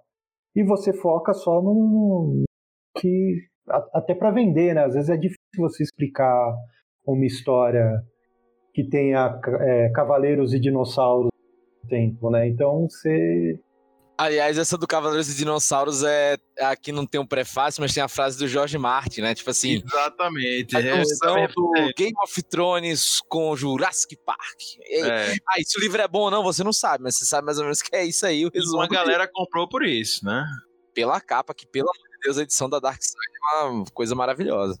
Parabéns, Dark Side, que tem capas incríveis. Aliás, voltou morreu, né? Fica os pêsames aí. Jura? Nossa, que. Eu, cara, novíssimo, novíssimo. Tinha, acho que não, tem, não tinha nem 40, velho. É, eu, eu, Caramba, cheguei a, eu cheguei até a conversar com ele na internet. Nossa, que triste, não sabia, porque eu acho que foi no lançamento do. Foi, foi o lançamento da, do Cavaleiro dos Dinossauros. Eu fui atrás dele pra. Eu não conhecia e tal. E é um cara super gente boa, super sabe, super tranquilaço, assim. Pois é, ele morreu em 2018, cara. Por 40 anos eu exagerei, né, velho? O cara tinha 64, mas. é, é, só 24 anos de diferença aí. É que a foto dele no. Me lembro da foto dele no, no Goodreads, era, era, ele parecia super jovem e tal. Mas assim. Deixa eu até fazer uma pergunta, Diego. É, você falou aí sobre autores que. poucos autores que vêm no Brasil e tal, mas também é, sobre o mercado de uma forma geral. Mas assim, você pegou uma época no seu início aí, né? pegou uma época boa, pelo menos, né? No início de 2010 até 2015, que é, a literatura fantástica deu um boom, né, no Brasil. E não só ela, mas também a cultura geek também impregnou aqui de uma forma gigante, né? Enfim, todo mundo. Então hoje tem até Comic Con no Brasil, tem um bocado de coisa, né? Se abriu muito. É como foi viver essa época, né? O que, que você traz mais legal dessa época e se ela ainda permanece, enfim, queria que você falasse mais Cara, é, e, só, e só pra adicionar, perdão, Diego, só pra adicionar, né, tipo, outros nomes assim, tipo, Rafael Dracon, Eduardo Spor, Carolina Munhoz e tal. Essa galera que, tipo, deu uma bombada na mídia até, né? Tipo, o Rafael Dracon tá na. fez até série pra Globo, né? Com a Carolina. O Eduardo Spor, sei lá, vendeu muito livro com, com a tetralogia lá, a Angélica dele. Enfim, teve uma galera que deu esse boom, né? E aí eu queria saber de você. E, e, e engraçado que você vê muito, muita dessa galera que tinha editora, tipo, principalmente a galera que era da Leia, hoje fazendo financiamento coletivo para lançar os livros, né? E aí falar dessa ascensão e dessa queda aí que teve nesse desse período aí. Cara, eu um tempo atrás até sentei para pensar a respeito disso daí, porque teve uma polêmica muito grande sobre a história da literatura nacional não decolar. E aí eu comecei a pensar em todo o percurso assim, né, que a gente que a gente passou e eu sou super contra isso. Eu acho que a, a, a literatura nacional nunca esteve tão bem assim. Porque é isso, hoje em dia tem espaço. Pode ser rubo, o espaço não pode ser tudo isso, mas tem espaço. No final da década de 90, eu apresentei um livro de, de literatura fantástica numa editora imensa, imensa, uma editora grande, e a resposta da foi: Cara, eu adorei o seu livro, mas eu não sei como publicar isso. Porque eles não, não existia referência no sobre, sobre isso. Não se sabia se venderia, não se sabia como, como trabalhar isso com mar, o marketing disso, enfim. É, tinha toda uma questão ali por, por trás que, cara, hoje em dia seus, todas as editoras, todas as editoras têm algum livro de literatura fantástica. Tem um selo específico para isso. Então não dá para hoje em dia não dá para falar que o mercado não melhorou. O mercado, é, a, o mercado de literatura no Brasil não é uma exceto no, no, no hot, né? Que sempre me ouvi dizer que vende muito, muito mesmo. Tipo aqueles continhos eróticos? Isso, é. São os... Ah, que tá, tá, sempre no top da Amazon isso aí, isso. hein? E, e assim, são, são os autores. Eu conversei com alguns e a vendagem realmente é. Parece mentira, assim. Tipo, eu só acredito porque, meu, não tem motivo o pessoal mentir para mim. É, vende muito mesmo. O pessoal tá realmente vivendo de literatura. Você já pensou em fazer um, um pseudônimo e vender umas coisas assim, meio, sei lá, meio zoado, tá ligado? Já, já pensei em fazer pseudônimo para escrever coisas que eu não escreveria normalmente. Assim, mas eu não, não saberia escrever hot. Ponto. Eu sei minhas limitações. E essa é o meu. Eu morro de vontade de um dia só para ver o que, que ia acontecer, mas eu tenho minhas limitações. Eu sei que essa seria seria um tiro no, no pé, assim. Eu, eu, eu, eu acho que é importante o autor saber as, onde ele é, o ponto fraco e o ponto forte dele, né?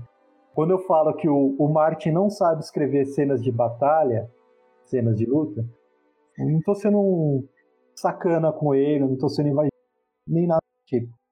Ele não sabe mesmo, assim. E ele tem outros milhares de, de, de qualidades que ele consegue usar para disfarçar essa falha dele. Tanto que se você pegar os livros, a, as batalhas são sempre alguém contando como é que foi que aconteceu. Não, Sim, é verdade, é isso mesmo. Raramente é o personagem dentro da cena de batalha. Sabe? Porque eu, eu tenho, tenho para mim que ele conhece essa, essa dificuldade dele e ele se, se vira muito bem com isso. A minha dificuldade seria cenas de sexo para mim. Eu tenho dificuldade. Eu não tenho vergonha nenhuma de dizer que eu tenho dificuldade de, de, de, de, de escrever. É, então eu acho que não, não, não, não faria muito sucesso com o Hot, não. Mas, é, voltando só um pouquinho. A, a literatura fantástica.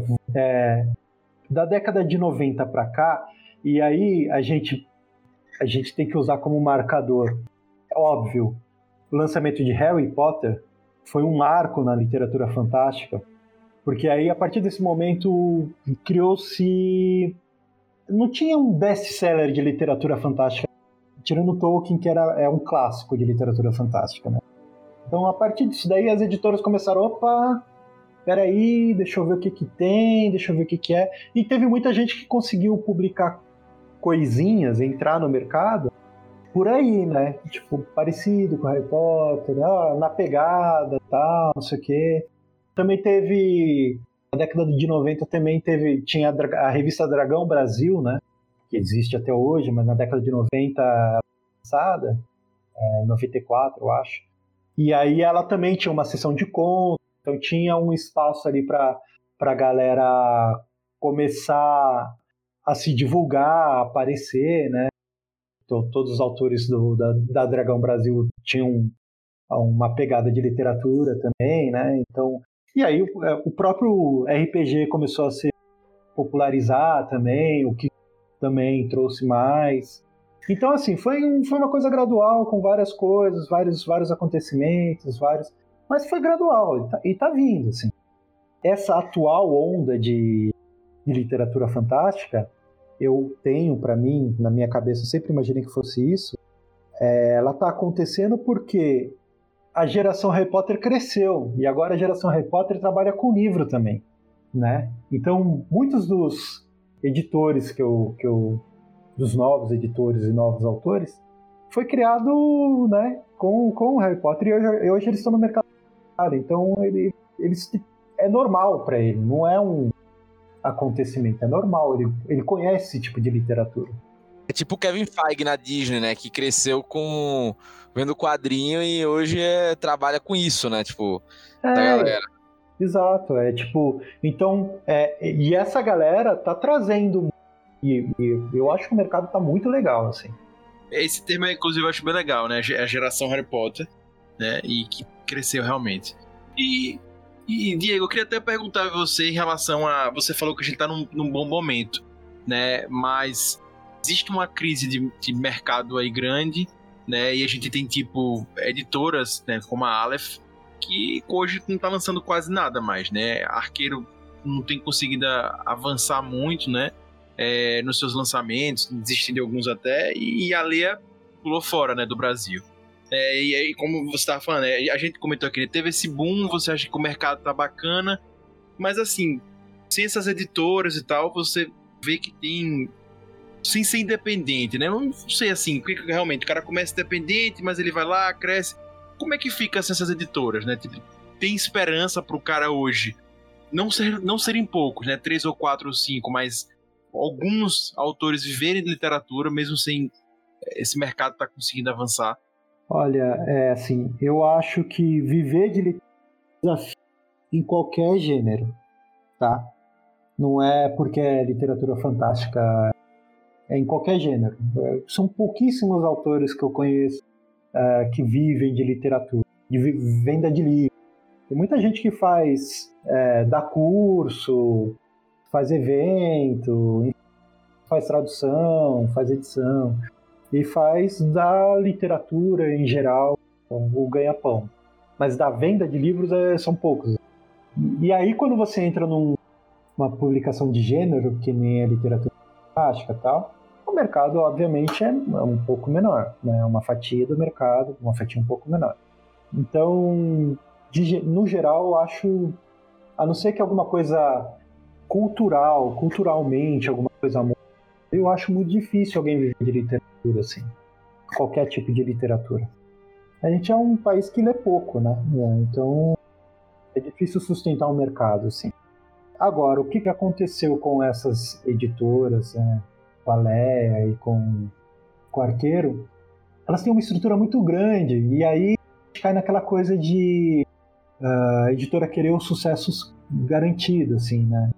Então eles vão atrás de sucessos internacionais, achando que eles vão ser sucessos, sucesso aqui no Brasil. E teve muita gente que veio na onda do Game of Thrones, achando que, meu, tem que achar o próximo Game of Thrones, né? Só que não tem nenhuma série alavancando que nem teve Game of Thrones. Então é difícil você reproduzir a mesma vendagem assim em outra publicação. E eu, eu acho difícil que tenha alguma outra série que faça tanto sucesso nesse tema por um tempo, assim, porque. Eu não sei o que vocês acham, mas eu acho muito chato quando os fãs ficam, tipo, querendo outra série igual. Velho, é, então. essa série. Aprecia, acabou, acabou, supera. É, parte pra próxima. É, velho. Porque nunca vai, nunca vai ser igual. E as pessoas sempre vão reclamar, ah, imitou, mas não fez isso, poderia fazer isso melhor, não sei o quê. Nossa, eu super concordo. É, eu também não gosto. E assim, eu acho que o mercado também, sei lá, acho que deu uma saturada, não sei se foi. Acho que eu não vejo as pessoas interessadas em uma outra série que nem Game of, of Thrones, assim. E eu acho que isso refletiu um pouco na, na venda dos livros. Os livros de, de fantasia que as editoras compraram direito é, e não, não foram para frente, é isso, né? Tipo, a vendagem não foi tudo isso. O custo é elevado. Para trazer um livro desse para cá, o cara tem que pagar uma, tem que pagar, geralmente paga adiantamento. Então ele já sai com prejuízo, né? Já, e aí ele tem que correr atrás de vender. Se ele não consegue cobrir, o prejuízo é todo dele. Tem a questão da alta do dólar. O dólar está muito alto. Então você agora está pagando se um, um, ano e meio, dois anos atrás aí, 30 mil reais pela publicação do, de um livro, hoje ele está pagando 60 pelo mesmo livro, porque o dólar dobrou. Então tem tudo isso que eu acho que foi o que influenciou as editoras a ficarem mais receosas com trazer os livros de fora. Mas, por outro lado, as editoras pequenas que publicam autores nacionais continuam trabalhando igual. Porque ela não paga, ela não paga em dólar, né? O autor nacional, ele ele tá aqui fazendo corpo a corpo com, com o público, né? Tem toda essa diferença. Ele não tem custo de tradução, é uma outra coisa que encarece pra caramba ali. Então, as editoras menores, né, das médias para as pequenas editoras, continuam trabalhando do mesmo jeito, porque já tem um custo, já tem um custo enxuto, já está já tá acostumado a trabalhar com autor nacional, então eu acho que nesse ponto o autor nacional está saindo na vantagem no momento atual, assim. Se daqui a, daqui a um tempo pode ser que mude e volte as publicações, as, as traduções. Uh, mas eu acho que no momento atual, e é um, e é um momento muito descobrindo formas alternativas de se, de se publicar. A Draco mesmo super adotou o financiamento coletivo uh, nos últimos lançamentos e tem dado super certo, assim, né? Começaram a fazer com, com as HQs, depois com as antologias, e agora até o último livro, que é o lançamento do, do, do Eric, que é o, próximo, o próprio editor da Draco, foi feito por financiamento coletivo. Não é um autor independente fazendo trabalho com financiamento coletivo. É uma editora que já tem um público certo, né? Já conhece, já sabe como trabalhar. E mesmo assim ele fez o financiamento coletivo e está dando super certo. Então é, eu acho que é, é esse, as pequenas editoras elas trazem muito, muita inovação, porque a gente, isso é pequeno, é pouco. Então você tem que pensar o que você consegue fazer com pouco. E, e eu vejo muita editora grande por exemplo, uma das coisas que as editoras pequenas sempre fizeram e sempre deu muito certo para elas foi o investimento em eventos, né?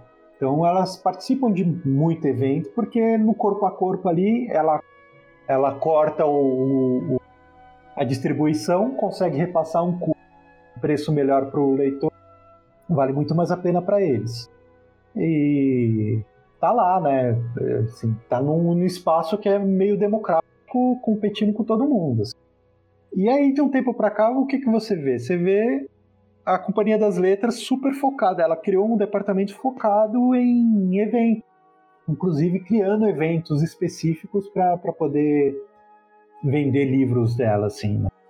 Então, eu acho que a gente, para as editoras pequenas, assim, é, vai ser suado, a gente vai porque o dinheiro sumiu, né? Ninguém tem dinheiro, mas mas essas editoras elas estão elas têm uma vantagem no, na, nesse tipo de publicação atual, assim, que a, a Leia não vai ter, que a Arqueiro não vai ter, né, que nenhuma editora grande vai ter. Ela é mais flexível, tem um custo mais enxuto e já sabe trabalhar desse jeito. Né? As outras vão ter que correr atrás e aprender.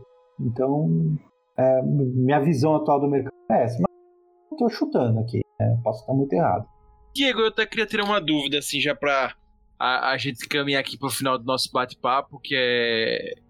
Já caminhando assim por finalmente mesmo nosso bate-papo. Mas eu queria ter uma dúvida ainda sobre o, o tema anterior, sobre o gênero da, da, literatura fantástica mesmo. Um ponto que geralmente não é muito abordado nas obras, e eu queria ver sua visão como autor disso, que é a parte de, de, de tocar na diversidade. Né? A gente tem problemas com isso. O Tolkien mesmo um fato que sempre comentam, né? O Rob Teles conversando comigo estava ressaltando isso, né? É que a gente tem mais presença de nomes de espadas, de cavalos e enfim, do que mulheres importantes nas histórias, na história, né? Em protagonismo e tal. Mas isso acaba sendo um, um fator que se repete muito na, nas histórias de literatura fantástica. Como é que você vê isso hoje no gênero e como é que você acha que está caminhando para crescer mais, ou enfim, ou se não está? Olha, eu acho que é assim, né? Tem um ditado que diz macaco vê, macaco faz, né? É, é isso. Eu acho que a gente repete muito do que a gente já viu, né? Então eu acho que por isso, até porque a Tolkien é a grande referência e tal, e o Tolkien não, não colocava tal, criou-se toda uma grande falácia sobre ser impossível criar uma história com diversidade, né? Tem uma grande falácia isso. Isso é uma mentira deslavada. A história, meu, é é, sempre foi diversa, né? desde o Império Romano ter, ter imperadores que eram de, de, ascendência síria, né? eram negros. Tipo, é uma grande falácia, não, não existe. Né? É super possível se criar uma literatura fantástica de com diversidade, assim. Eu, e eu acho super importante, mas eu, eu entendo quando as pessoas têm dificuldade de, de colocar isso na, na, nas próprias histórias, porque é isso a gente tem poucas referências disso, né? A gente viu pouco isso acontecer. Então, quanto mais a gente vê, a gente vai normatizar a coisa. Assim. Agora, infelizmente, né, a gente tem sempre né, um público reacionário né? Reacionário no sentido real da, da, da, da palavra, que, não, que reage a tudo que, que é mudança. No sentido político da palavra também, né? Que não quer ver mudança das coisas. Né? E, cara, eu sinto muito. O mundo vai mudar, cara, se querendo ou não. Roda gira, né, velho? Tipo, não tem essa. Eu, cara, não adianta você ficar fazendo cara feia. E, cara, você pode fazer cara feia, seu, seu livro, seu tipo de publicação, as histórias que você gosta, cara, não vão deixar de existir. Eu juro por Deus, sempre vai ter um personagem tipo Tolkien. Sempre vai ser publicado, sempre vai ter, sempre vai ter. Se você gosta disso, eu te garanto, não vai deixar, não vai acabar. Agora, o que tem é começar a ter a opção para a pessoa que quer outro tipo de coisa ter opção também. Qual é o problema disso? Né? Qual é o problema de você ter as duas coisas? Coisa não rouba da outra. Você pode inclusive gostar das. Não tem problema nenhum. Não é uma decisão é, absoluta. Então, assim, eu acho que o Tolkien era uh, um sul-africano, né? É ascendência britânica, mas é assim, na África do Sul, tá? foi criado na, na, no, na Inglaterra, mas eu acho que ele tinha todos esses essas questões que eram culturais da época e da, da população da Inglaterra que acabaram transparecendo no livro dele de um querendo ou não. Eu acho que tem, hoje, para os nossos padrões, muitos problemas, assim. muitos problemas. E uma questão de ser um pouquinho, eu acho um pouco cansativo já, né? É um tipo de história que hoje em dia não se escreve mais assim. Eu acho que tá datado já. E eu gosto muito do, do, do trabalho que está sendo feito de diversidade no Brasil atualmente. Assim, tem muita coisa de literatura fantástica de diversidade que é legal. Desde os é, Reinos Eternos do, do João Beraldo, que é um, uma literatura fantástica toda voltada para pro, as religiões de matizes africanos, para a cultura africana. Ele, ele, criou todo um universo que é incrível, assim, todo focado é, cultura africana, muito legal. É, a própria é, Ana Lúcia, que a gente falou há pouco, que ela bebe um pouco dos. mas da Península Ibérica, Mediterrânea tal, que também é muito legal, assim. Até, tipo, as, as coisas mais malucas, do tipo os contos da Cláudia Dugin, que, que ela trabalha muito com o surreal e ela trabalha com a questão do, do LGBTQ+. Então é, é muito legal o trabalho dela. Assim. Eu, eu, cheguei a ler algum, alguns trabalhos dela que foram publicados ainda, e ela consegue trabalhar essas questões dentro de um universo fantástico mesmo, capa, espada e magia, cara. E aí você tem um feiticeiro que é binário, você não sabe o que ele é, ou ela, e uma heroína que ela não se identifica como mulher, e tipo, cara, e, e meu, e a história, cara, é um, se você não for chato e ficar procurando isso como defeito, é uma história de aventura normal. Não atrapalha em nada na aventura, assim não é uma questão.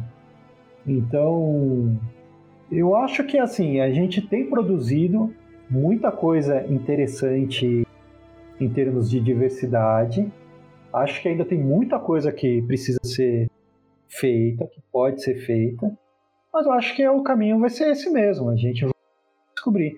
Eu, na verdade, eu tenho um, eu tenho um, um dos meus grandes arrependimentos no, na minha no meu primeiro livro, no Teatro da Ira, foi não ter focado nisso. Eu achei que eu, eu podia ter aproveitado mais, mas eu era super inexperiente, eu acho. Eu acho que isso, essa questão nem passou para minha cabeça.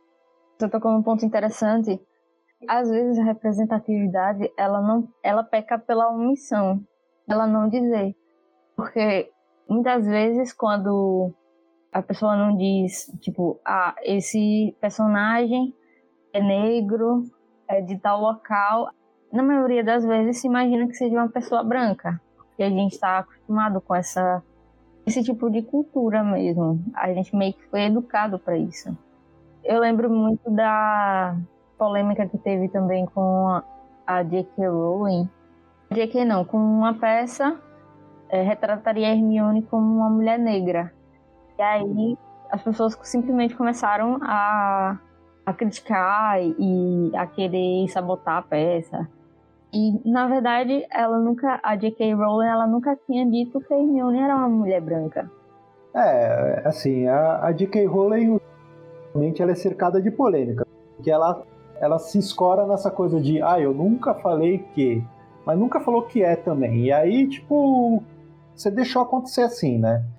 Eu acho que, assim, tem, tem, um, tem uma questão de você quando você não fala também de como o personagem é, e aí as pessoas automaticamente já dizem que ele é branco, o personagem vai ser branco. Agora, tem, um, tem, tem alguns, um movimento de, um, de alguns autores que é muito interessante, que eu, eu gostei muito dessa ideia, que é a gente não só descrever o personagem né, homem, branco, hétero, cis, não, não descrever o contrário, diverso, mas descrever ele também. Por que, que a gente não descreve o branco? Ele era branco, como ele era branco? O quão branco ele era, sabe? Tipo, isso é interessante também, porque a gente começa a chamar a atenção para a diversidade pelo direto oposto. Né? Porque a gente só descreve quando o personagem é, é oriental, ele é negro, ele. sabe? Se a gente começar a descrever o branco como branco, a gente chama essa coisa, não deixar no, entrar no automático, né? entrar Então, no... exatamente isso, porque quando se imagina uma pessoa branca, ela tem cabelo liso e olhos claros. Não, e é isso, né? Mas assim, eu acho que é importante a gente, cara, descrever personagem também, né? Todos os personagens merecem o seu momento ao sol, né? Você colocou o desgraçado do personagem na história, o mínimo de respeito que você tem que ter por ele é dizer quem é esse cara, né? Então, eu acho covarde quando a, a que fala que nunca falou que a Hermione não era negra. Sabe? É covarde, tipo, você não falou que era. Toma, toma vergonha na cara. Você nunca pensou. Até alguém levantar essa bola, você não tinha nem pensado nessa história, sabe? Tipo. Não, e teve até o casting, né, pro Emma Watson, né? Tipo, no Sim, próprio negócio. É, não, eu, eu, eu acho que é uma, é uma resposta covarde. assim. Eu, eu, acho, eu, eu acho uma resposta covarde. Sim, que eu falar, cara, ela podia ter falado, olha, eu realmente não vejo problema nenhum em Hermione ser negra. Era uma resposta super honesta, que tinha funcionado do mesmo jeito. Né? Mas não, ela quis jogar que talvez, quem sabe.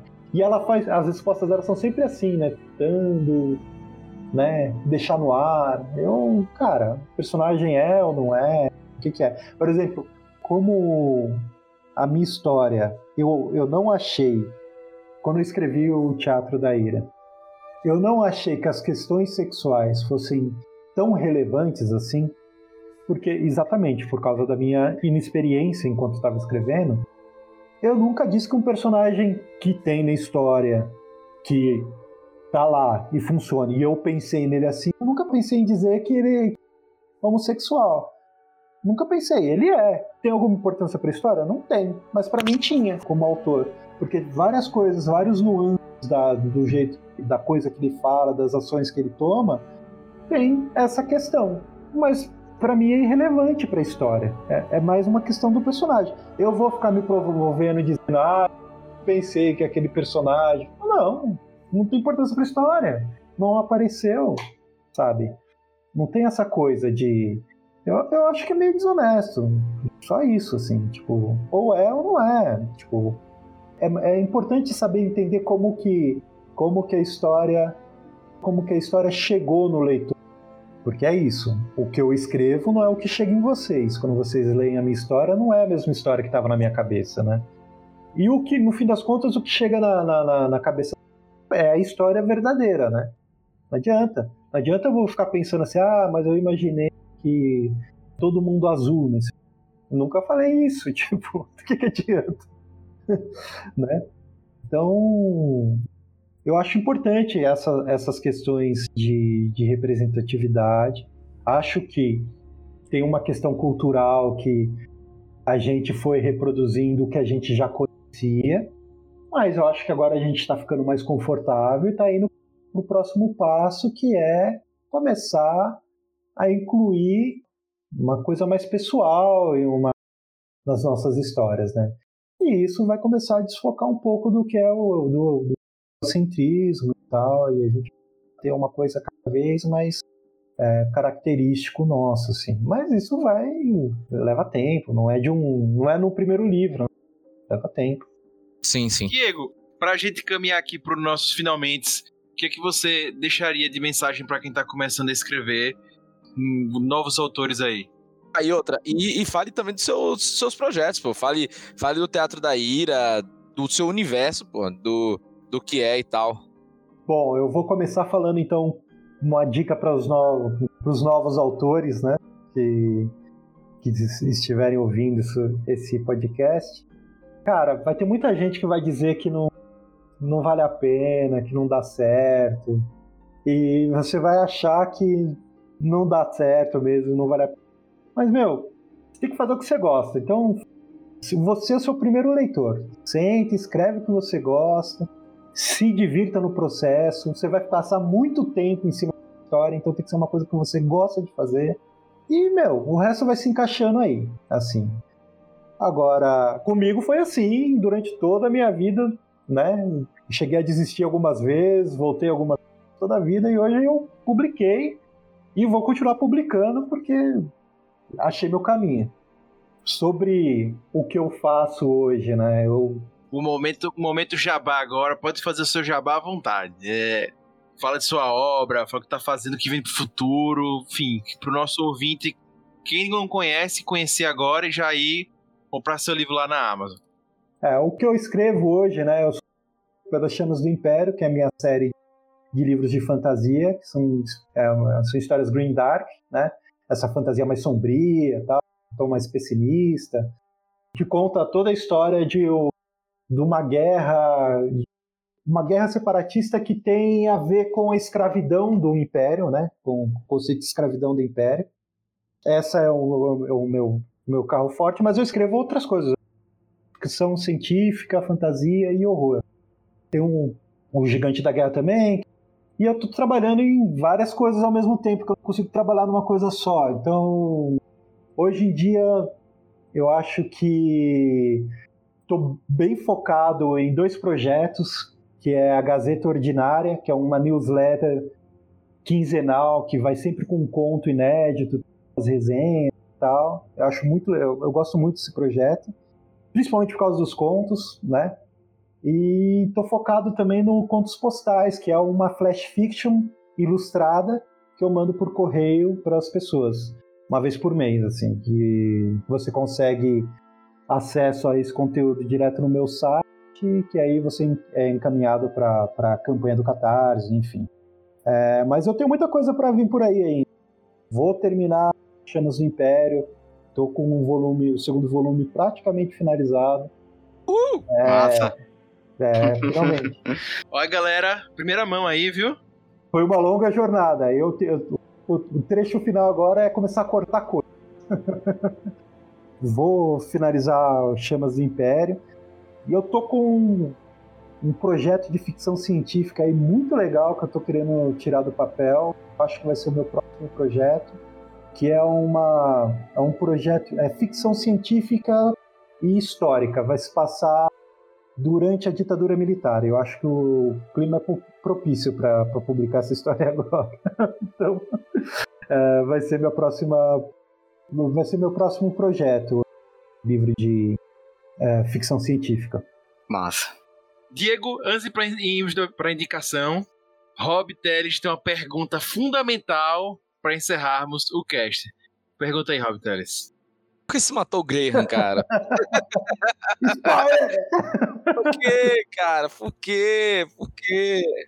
Ah, cara, eu. Se, se te serve de consolo, assim, eu sofri muito com isso também, assim de verdade. Né? Eu, eu tenho uma política de é, me importar com o personagem antes de antes do fim dele, assim. Porque eu acho que eu quero que esse sentimento transpasse para o leitor, assim. Então, foi tão dolorido para você, para mim quanto foi para vocês, assim. Mas é isso, tinha que acontecer, que era um personagem que, meu, eu fui construindo ele para esse momento. né? E não é em vão, não é em vão.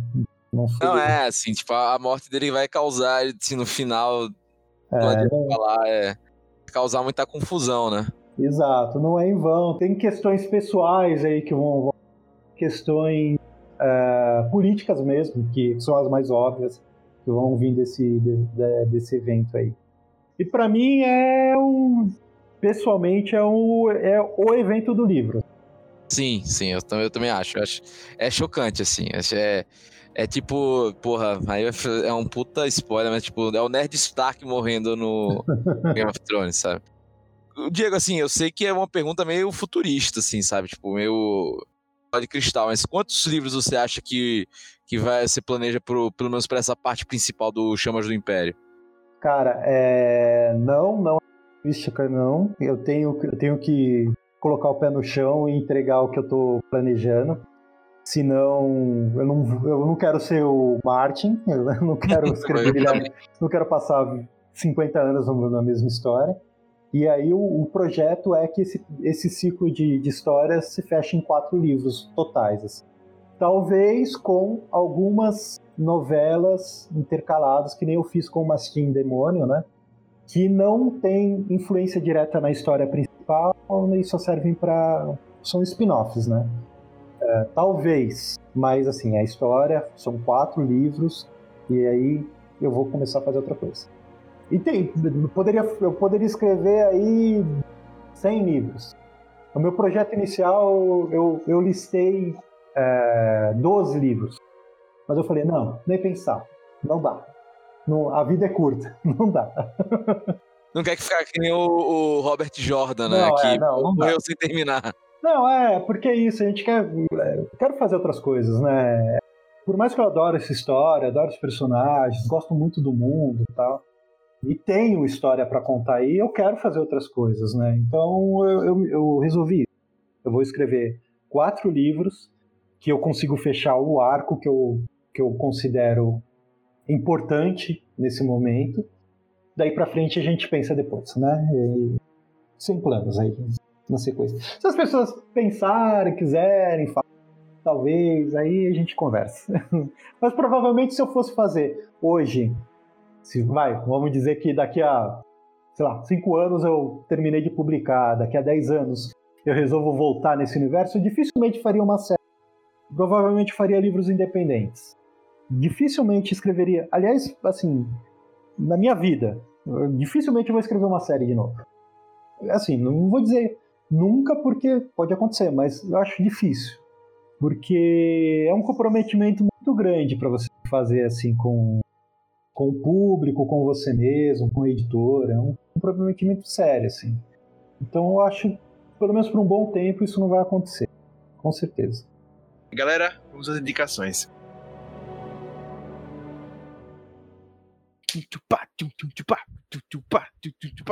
Recomendações. Bem, galera, chegamos a mais uma indicação do Puxadinho Cast, né? Esse momento tão aguardado e tão esperado por muita gente. Eu sempre digo isso porque já me falaram, tem gente que pula o podcast só pra ver as indicações, porque as indicações aqui são muito boas. E aí, eu vou começar hoje com nosso querido Rob Teles. Qual é essa indicação de hoje? Cara, eu não vou indicar o livro do Diego porque isso já tá mais do que indicado, né? Tipo, Pô, obrigado aí. não, eu indiquei pro Lucas, cara. Eu, eu fiz o Lucas sofrer junto comigo. Olha Ah, aí. bom. Pois é. Eu lembro que eu terminei o Teatro da Ira muito puto com o Kruger. Olha aí, ó. É, é é uma- é uma relação de amor e ódio. Tudo, tudo assim, não tem, não tem jeito. É tudo, é tudo calculado, né? Ah, Não, gente, então, eu vou. Eu vou numa indicação bem simples, cara. Eu vou, aproveitando que a gente tá falando de, de fantasia, né, e tal, eu vou acabar indicando justamente o. Um dos, um dos que o Diego falou, que é o Cangaço Overdrive, né? O quadrinho da Draco. A gente já foi parceiro da Draco de divulgação. E, cara, a Draco tem muita coisa boa e esse quadrinho é, é sensacional. Então, cara, essa vai ser a minha indicação da, da semana e espero que todo mundo goste. É, foi, foi apoiado pelo governo também, enfim, de um edital. E é uma edição bem legal, e é bem bonito, o, o material é bem legal. é bem bonito esse material, é bem legal mesmo. E o nosso grande convidado de hoje, Diego, qual é a sua indicação para essa semana pra galera? Olha, eu vou fazer uma indicação que no fim das contas vai ser dupla. Eu vou trapacear no jogo. Eu vou indicar Lovecraft Country. Tanto o livro Boa. quanto a série. O livro é incrível. É O livro tá chegando. O livro tá chegando. Cara, é maravilhoso. É do caralho. É muito legal. É, E a série conseguiu pegar a mesma vibe, acrescentar coisa nova. Então, tipo, vai nas duas, assim. Vai no livro, vai na série, que, meu, é sem erro. Ó, a indicação do Diego, né? Já sabe aí, né, galera? Bota na agenda pra já acompanhar. Querido Lucas Reiter, sua indicação. Cara, minha indicação vai pra um texto no Puxadinho Geek que chegou recentemente na Netflix, segunda temporada de Umbrella Academy. Então, se você está em dúvida se deve começar a ver a série para acompanhar agora a segunda temporada, vê lá o texto da Lari sobre The Umbrella Academy, Isso é temporada. né? Isso é nepotismo, Diego. Você não sabe, mas a Laris não é irmã dele, então. É. Então fica aí a indicação para ler o texto dela lá e ver a série. Muito bom, muito bom. Já eu vou indicar essa semana um game, um jogo muito bom, já que a gente tá falando de literatura fantástica. Um jogo pra mim que tem uma lore incrível, enfim, o jogo é lindo, o jogo é muito original, que é Endless Legend. Galera, esse jogo é Caraca! fantástico. É muito diferente do que você. Não tô falando agora da jogabilidade, né? Que a jogabilidade é, estratégia por turnos, aí já é mais conhecida mesmo. Mas é muito diferente, as, as raças, as, as sociedades do jogo são muito diferentes, é muito original. Super recomendo para todo mundo. Então, quem gosta de, de, de literatura fantástica, esse jogo tem tudo a ver, né? Enfim, procura ter na Steam, sempre entre promoção, né? É, é, é um jogo caro, é, mas quando entra promoção fica bem viável. É, então eu comprei promoção e super recomendo para vocês. Endless Legend, galera, inclusive está na Microsoft Gold, Live, etc. aí, que eu não lembro qual é agora, que é tanto o nome da Microsoft. Tem lá, então você paga a sua mensalidade ou a sua anuidade tem acesso a esse jogo. É fantástico. Então, dica aí do Augusto para vocês que é show de bola. E para encerrar, queria também pedir para nossa querida Ive, encerra aí com chave de ouro com a sua indicação nessa semana. Minha indicação de hoje vai ser a trilogia As Fronteiras do Universo. Que tem a Bússola de Ouro, a Faca Sutil e a Luneta Âmbar. Ela é considerada alta fantasia, tem muita fantasia científica e tem várias coisas, várias críticas sociais à religião, à ciência, ao mistério, à magia. É muito interessante. Bem, galera, queria agradecer a todos que ouviram até o final do cast, né? Muito obrigado. Esse cast aqui chega até você por meio do Puxadinho Geek, www.puxadinhogeek.com.br. Só acessa lá, você vai ver muito conteúdo de entretenimento, de cultura pop, muita opinião sincera, muita coisa boa. Cara, é sensacional. Entra lá. Beleza? É, gente, quer falar sobre o tema de hoje, sobre literatura fantástica? Quer contar sua experiência pra gente, como de livros que você já leu, enfim, experiência que você já teve com autores, qualquer história relacionada à literatura fantástica ou sobre a sua vida mesmo, não quiser nem falar sobre literatura fantástica, manda e-mail pra gente, contato arroba. Só manda e-mail pra gente, a gente vai estar tá lá ouvindo e lendo seu e-mail, beleza? Se quiser também mandar alguma coisa pro Diego, só procurar ele na, na, nas mídias sociais de guerra, mas se quiser também mandar pra gente, a gente repassa para ele com o maior prazer. Queria agradecer a Ive por ter participado, ao Lucas Reiter, a Rob Teles e, claro, muito especial a participação hoje, Diego Guerra. Valeu mesmo. E pessoal, puxa daqui, puxa de lá, o puxadinho também é seu. Até a próxima. Valeu.